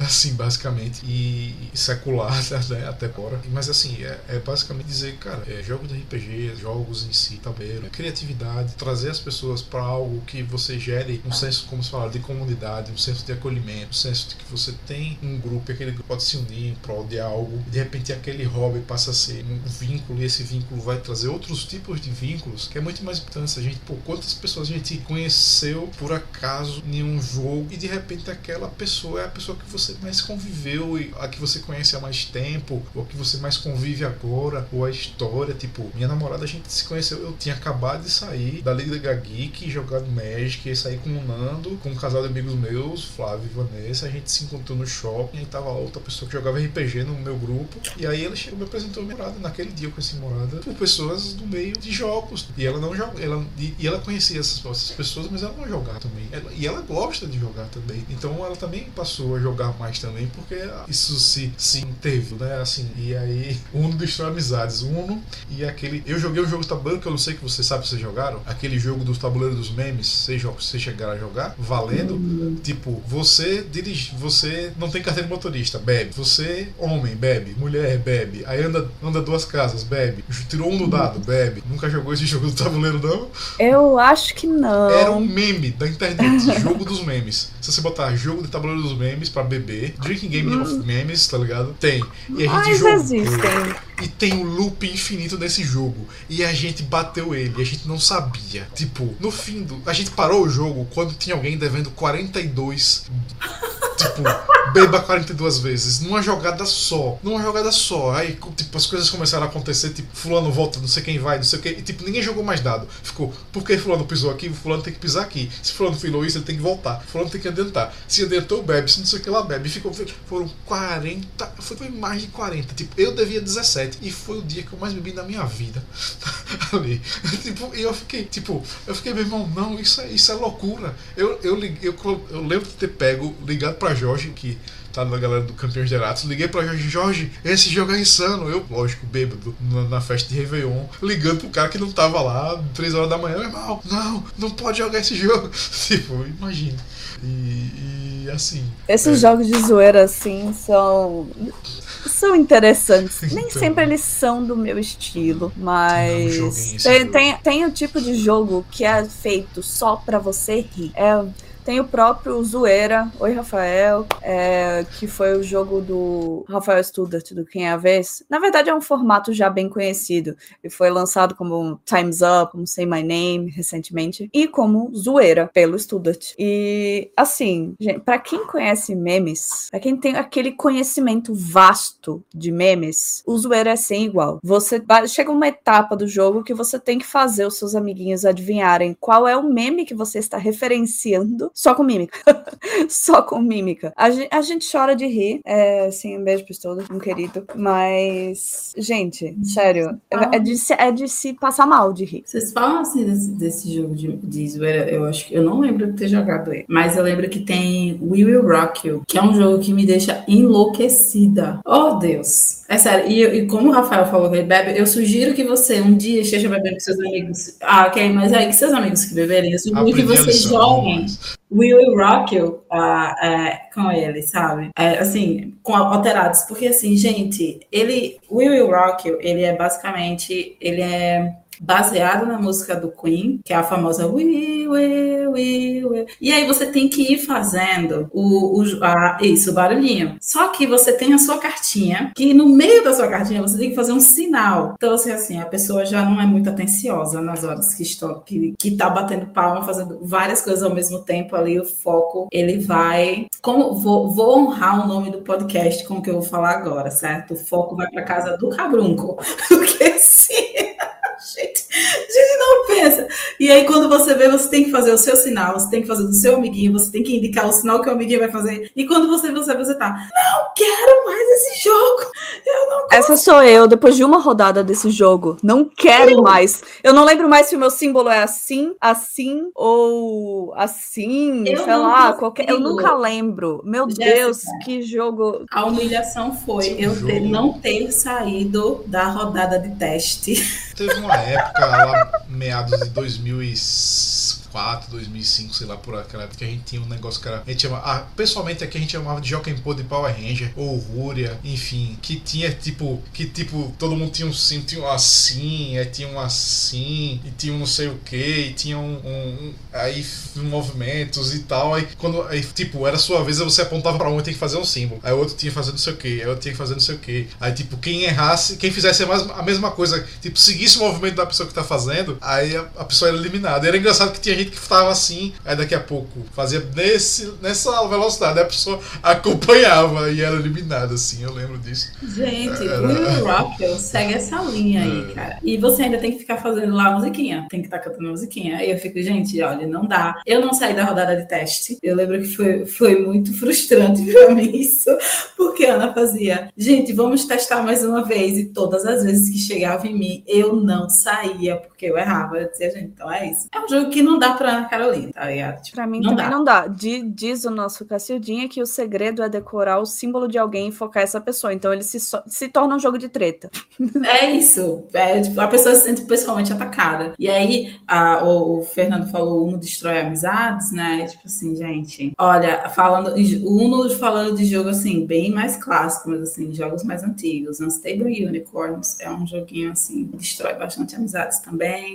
É um jogo bonito, mas que é isso mesmo, Rafael, de treta que eu gosto, gosto mesmo. Tem um que eu amo, que é o Battle for Rokugan, é um jogo que é ambientado no, no Japão Oriental, e Rafael, ele tem uma pecinha, que é a pecinha de devastação. Eu não vou falar sobre a mecânica do jogo, porque é muito complexa, mas eu sei que tem uma pecinha que é tipo uma pecinha chamada devastação. E quando a gente vai solucionar esse jogo, ela é a peça, ela é a primeira, ela é uma das primeiras peças a ser solucionadas. Você vai dizer assim, ah, vamos ver se vai ter devastação. É um jogo também também de controle de território, né, e de avanço de território, alocação de, não de, de trabalhadores, mas tipo assim, de, de peças, sabe? Você vai ali tomando conta através das pecinhas, e aí tem essa devastação, que aí você olha assim, você diz assim, ah, just for fun, vou destruir a terra do amiguinho, porque não tenho mais nada a perder. E aí você vai lá e coloca essa peça, sabe assim? Nossa, no último encontro que a gente teve, eu ouvi a seguinte frase, gente, eu já perdi o jogo, agora só vou destruir os outros.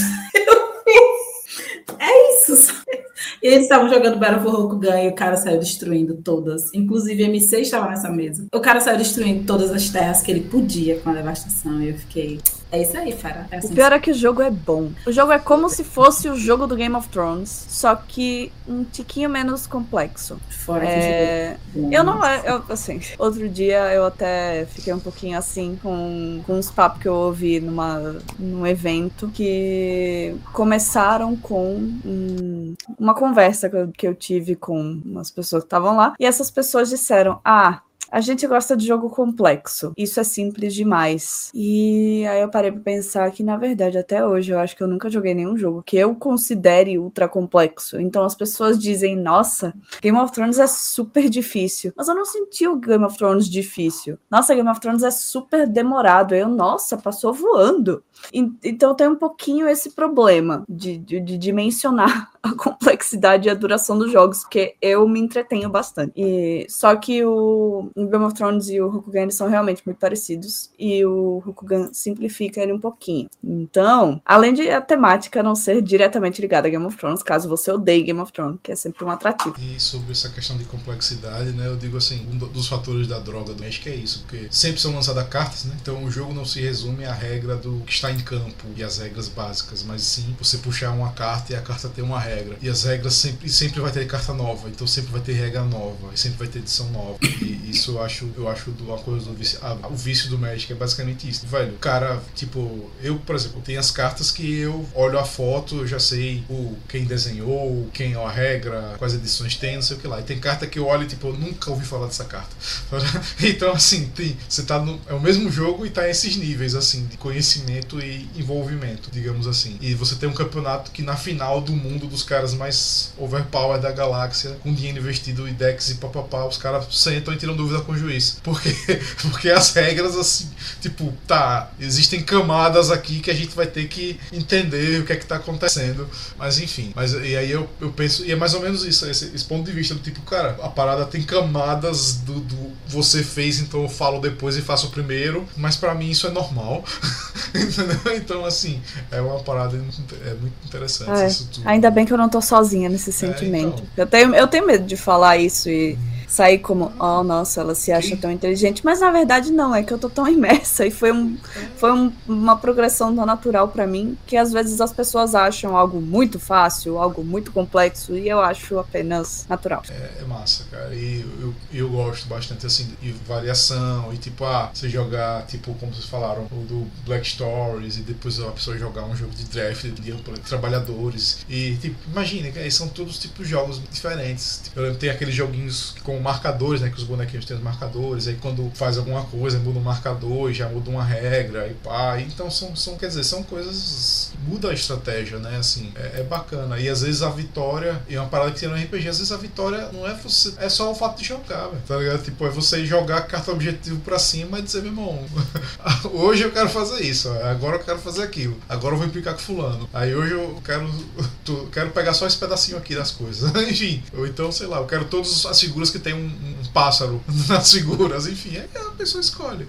Teve um amigo nosso que jogou Tiranos da Umbra Eterna. Foi até a primeira partida que o Marco César jogou, que ele viciou. Nosso amigo olhou e falou: Bem, eu não vou entender esse jogo aqui, então vou usar um critério muito fácil para escolher quais cartas eu vou comprar e quais cartas eu vou destruir. Esse critério é beleza. Se a carta for bonita, eu compro. Se a carta for feia, eu destruo. E foi assim que ele fez o deck mais forte do jogo e ganhou todo mundo. Eu ganhei o jogo, Semana, semana passada eu joguei Tokaido pela primeira vez. E aparentemente Tokaido é um jogo de treta. De treta não, é um jogo competitivo, na verdade, né? É tipo, quem Ai, chega primeiro é, é, mas é tão gostosinho, tão É, gente, eu não ganhei o jogo. Mas eu fiquei tão feliz jogando, tão feliz jogando, porque ele é um jogo de viagem, sabe? Tipo assim, você vai viajando e vai fazendo as coisas e vai. Nossa, eu cheguei para as meninas e disse bem assim, gente, eu terminei esse jogo, assim, eu não quis ferrar com ninguém porque eu estava aproveitando a minha viagem. E aí eu falei que eu fiz, eu quero jogar Tokaido de novo, que eu tenho a minha estratégia agora de comer, rezar, amar, sabe? Porque porque Tokaido tem os pontos de. É, tem, tem o templo, né? Que você pode ir para o templo, você pode trabalhar, tem os pontos de encontro também, que, que aí você vai encontrar lá e, o,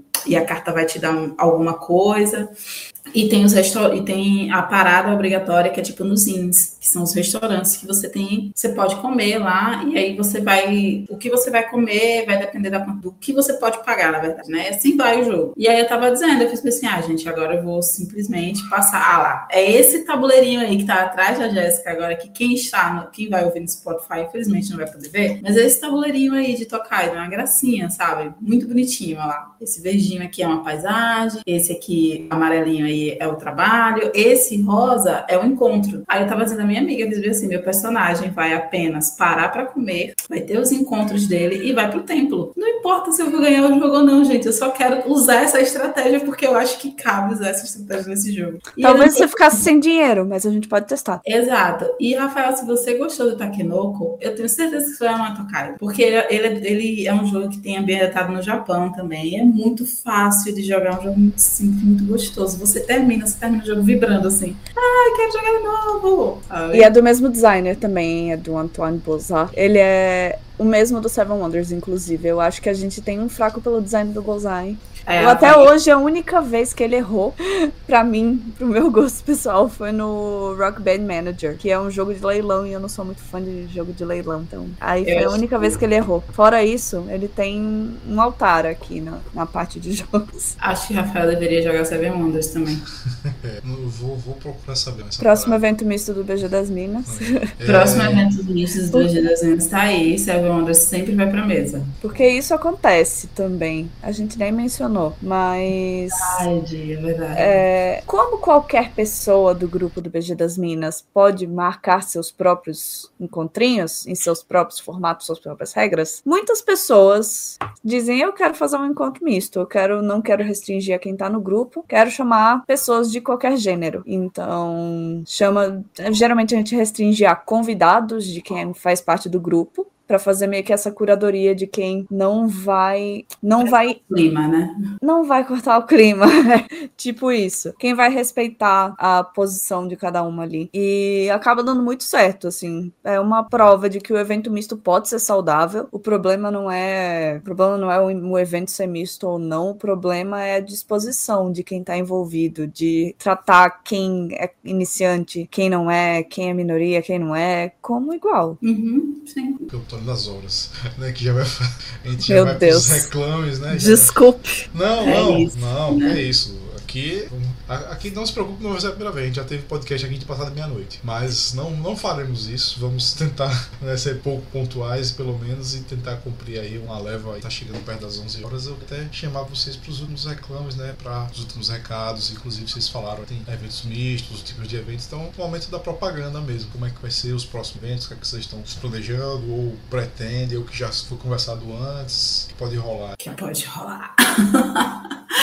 ah, no momento, a gente, como eu falei logo no início, nós temos um evento acontecendo no São João, que é um evento exclusivo para o grupo. Então, é um evento que só vai estar a gente, tipo, só o pessoal do WhatsApp do BG das Minas, né? E então, assim, a gente está bem ansioso para esse evento, porque são mais de 40 mulheres juntas, assim. Ah, vai ser bem legal, né? É, são coisas que a gente está planejando também, é, juntamente com o pessoal da Onboard. É, eu confesso que eu estou pouco parada com isso, tentar que tomar as rédeas de novo para ver se a gente consegue organizar um evento, assim, um mega evento, tipo Retro Games mesmo, só de board games aqui na, na cidade, sabe? Chamar as pessoas, a comunidade para se juntar a gente, para sentar, para jogar, para trazer jogo, conversar, discutir sobre isso, né? E também a gente está com, acho que a gente é muito ativa no Instagram, a gente está com várias postagens aí no Instagram falando sobre diversos jogos, assim, a gente está aprendendo a fazer reels dos nossos encontros e é bom porque as pessoas vejam o que, que acontece nos encontros, assim.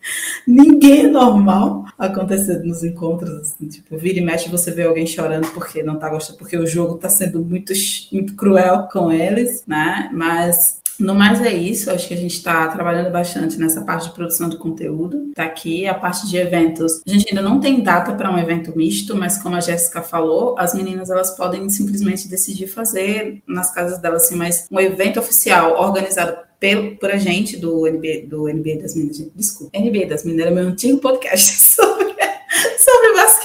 tudo bem. É, do BG das Minas. É, então, tipo, a gente ainda não tem uma, uma data para um um encontro organizado pelo BG das Minas, no caso eu, Ana, Jéssica, Larissa, que vá envolver todo mundo, mas eu acho que em breve isso é algo que vai acontecer, né? E aí eu acho que um dos próximos eventos que a gente quer fazer é um evento misto, em que a gente vai ter a chance de, de convidar outras pessoas também, até porque muitas das mulheres no grupo são pessoas que têm relacionamentos e aí elas querem trazer o outro para o encontro também, não tem problema nenhum, obviamente seguindo as regras que a Jéssica falou, né? Porque geralmente quem está nesse esses encontros, a monitoria é nossa, então a gente espera que a pessoa ela entenda que quem está ali é a gente, que é uma coisa nossa que a gente que está ali monitorando. Então acho que essa, essas são os nossos próximos passos, né, Jéssica? Acho que a Jéssica... E tem uma coisa, bom, não vou revelar ainda, mas quando eu tiver por aí, talvez Talvez dê pra gente fazer um negocinho maior, né? Talvez, quem sabe, um segundo volume do Encontro Aberto venha aí. Estamos acertando detalhes e vendo se rola. É... Suspense, sim, Rafael. Suspense.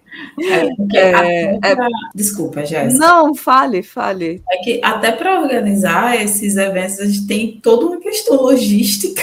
Né? Tem uma questão logística, porque eu tô aqui, cada uma tá correndo da sua forma. Por exemplo, lá no Instagram mesmo a gente teve uns atrasos da minha parte, porque eu tava trabalhando em função do diversão offline semana passada, por exemplo. E mas agora temos várias coisas na várias coisas encaminhadas que vão ser bem legais. E o objetivo é que ainda esse ano, enquanto eu estiver em Aracaju, role mais uma, mais uma edição do Encontro Aberto, dessa vez exclusivo para mulheres e outras pessoas não binárias que não se identifiquem como homens, mas que não seja necessariamente apenas do nosso grupo, que a gente consiga fazer maior e atingir algumas pessoas que não seriam normalmente atingidas. É, só que para isso tem todo um trabalho de curadoria, de monitoria, de conseguir lugar, de coordenar comes e bebes e talvez alguns patrocínios, que dá um pouquinho de trabalho, mas esse é um dos passos. Então, conteúdo, evento com on-board, encontro junino,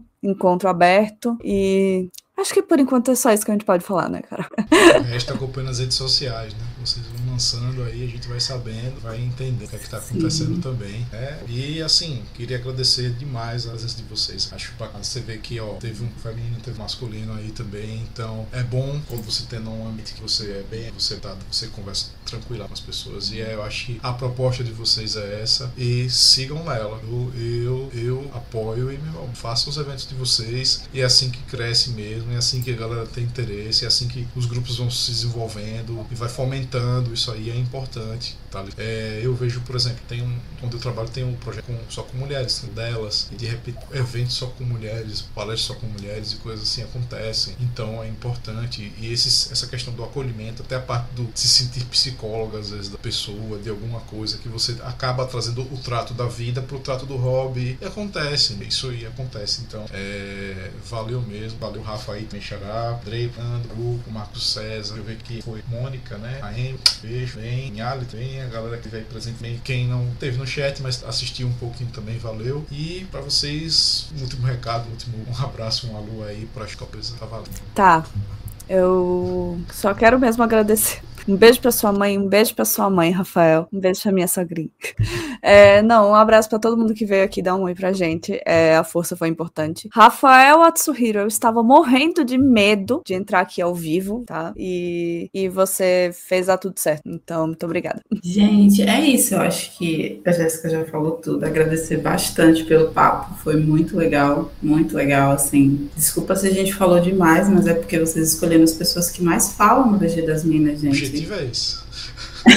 então, assim, são as pessoas que mais falam, sabe? Então, assim, e por favor, vamos rolar o podcast em que a gente vai falar sobre o jogo que a gente vai estar jogando, sabe? Olha aí, olha aí. Isso vai ser muito, muito legal. Hum. Mais uma vez agradecer a galera que assistiu, a galera que vai assistir, que ouviu e que vai ouvir. Espero que vocês gostem bastante do conteúdo e torcer para que o board games eles possam chegar assim a mais mais lugares, né? Para que a gente possa, para que aqui em Aracaju a gente possa ter uma comunidade bem fortalecida desse hobby. Eu vi a referência aí do Shocktura, viu, André? Tá certa a indignação.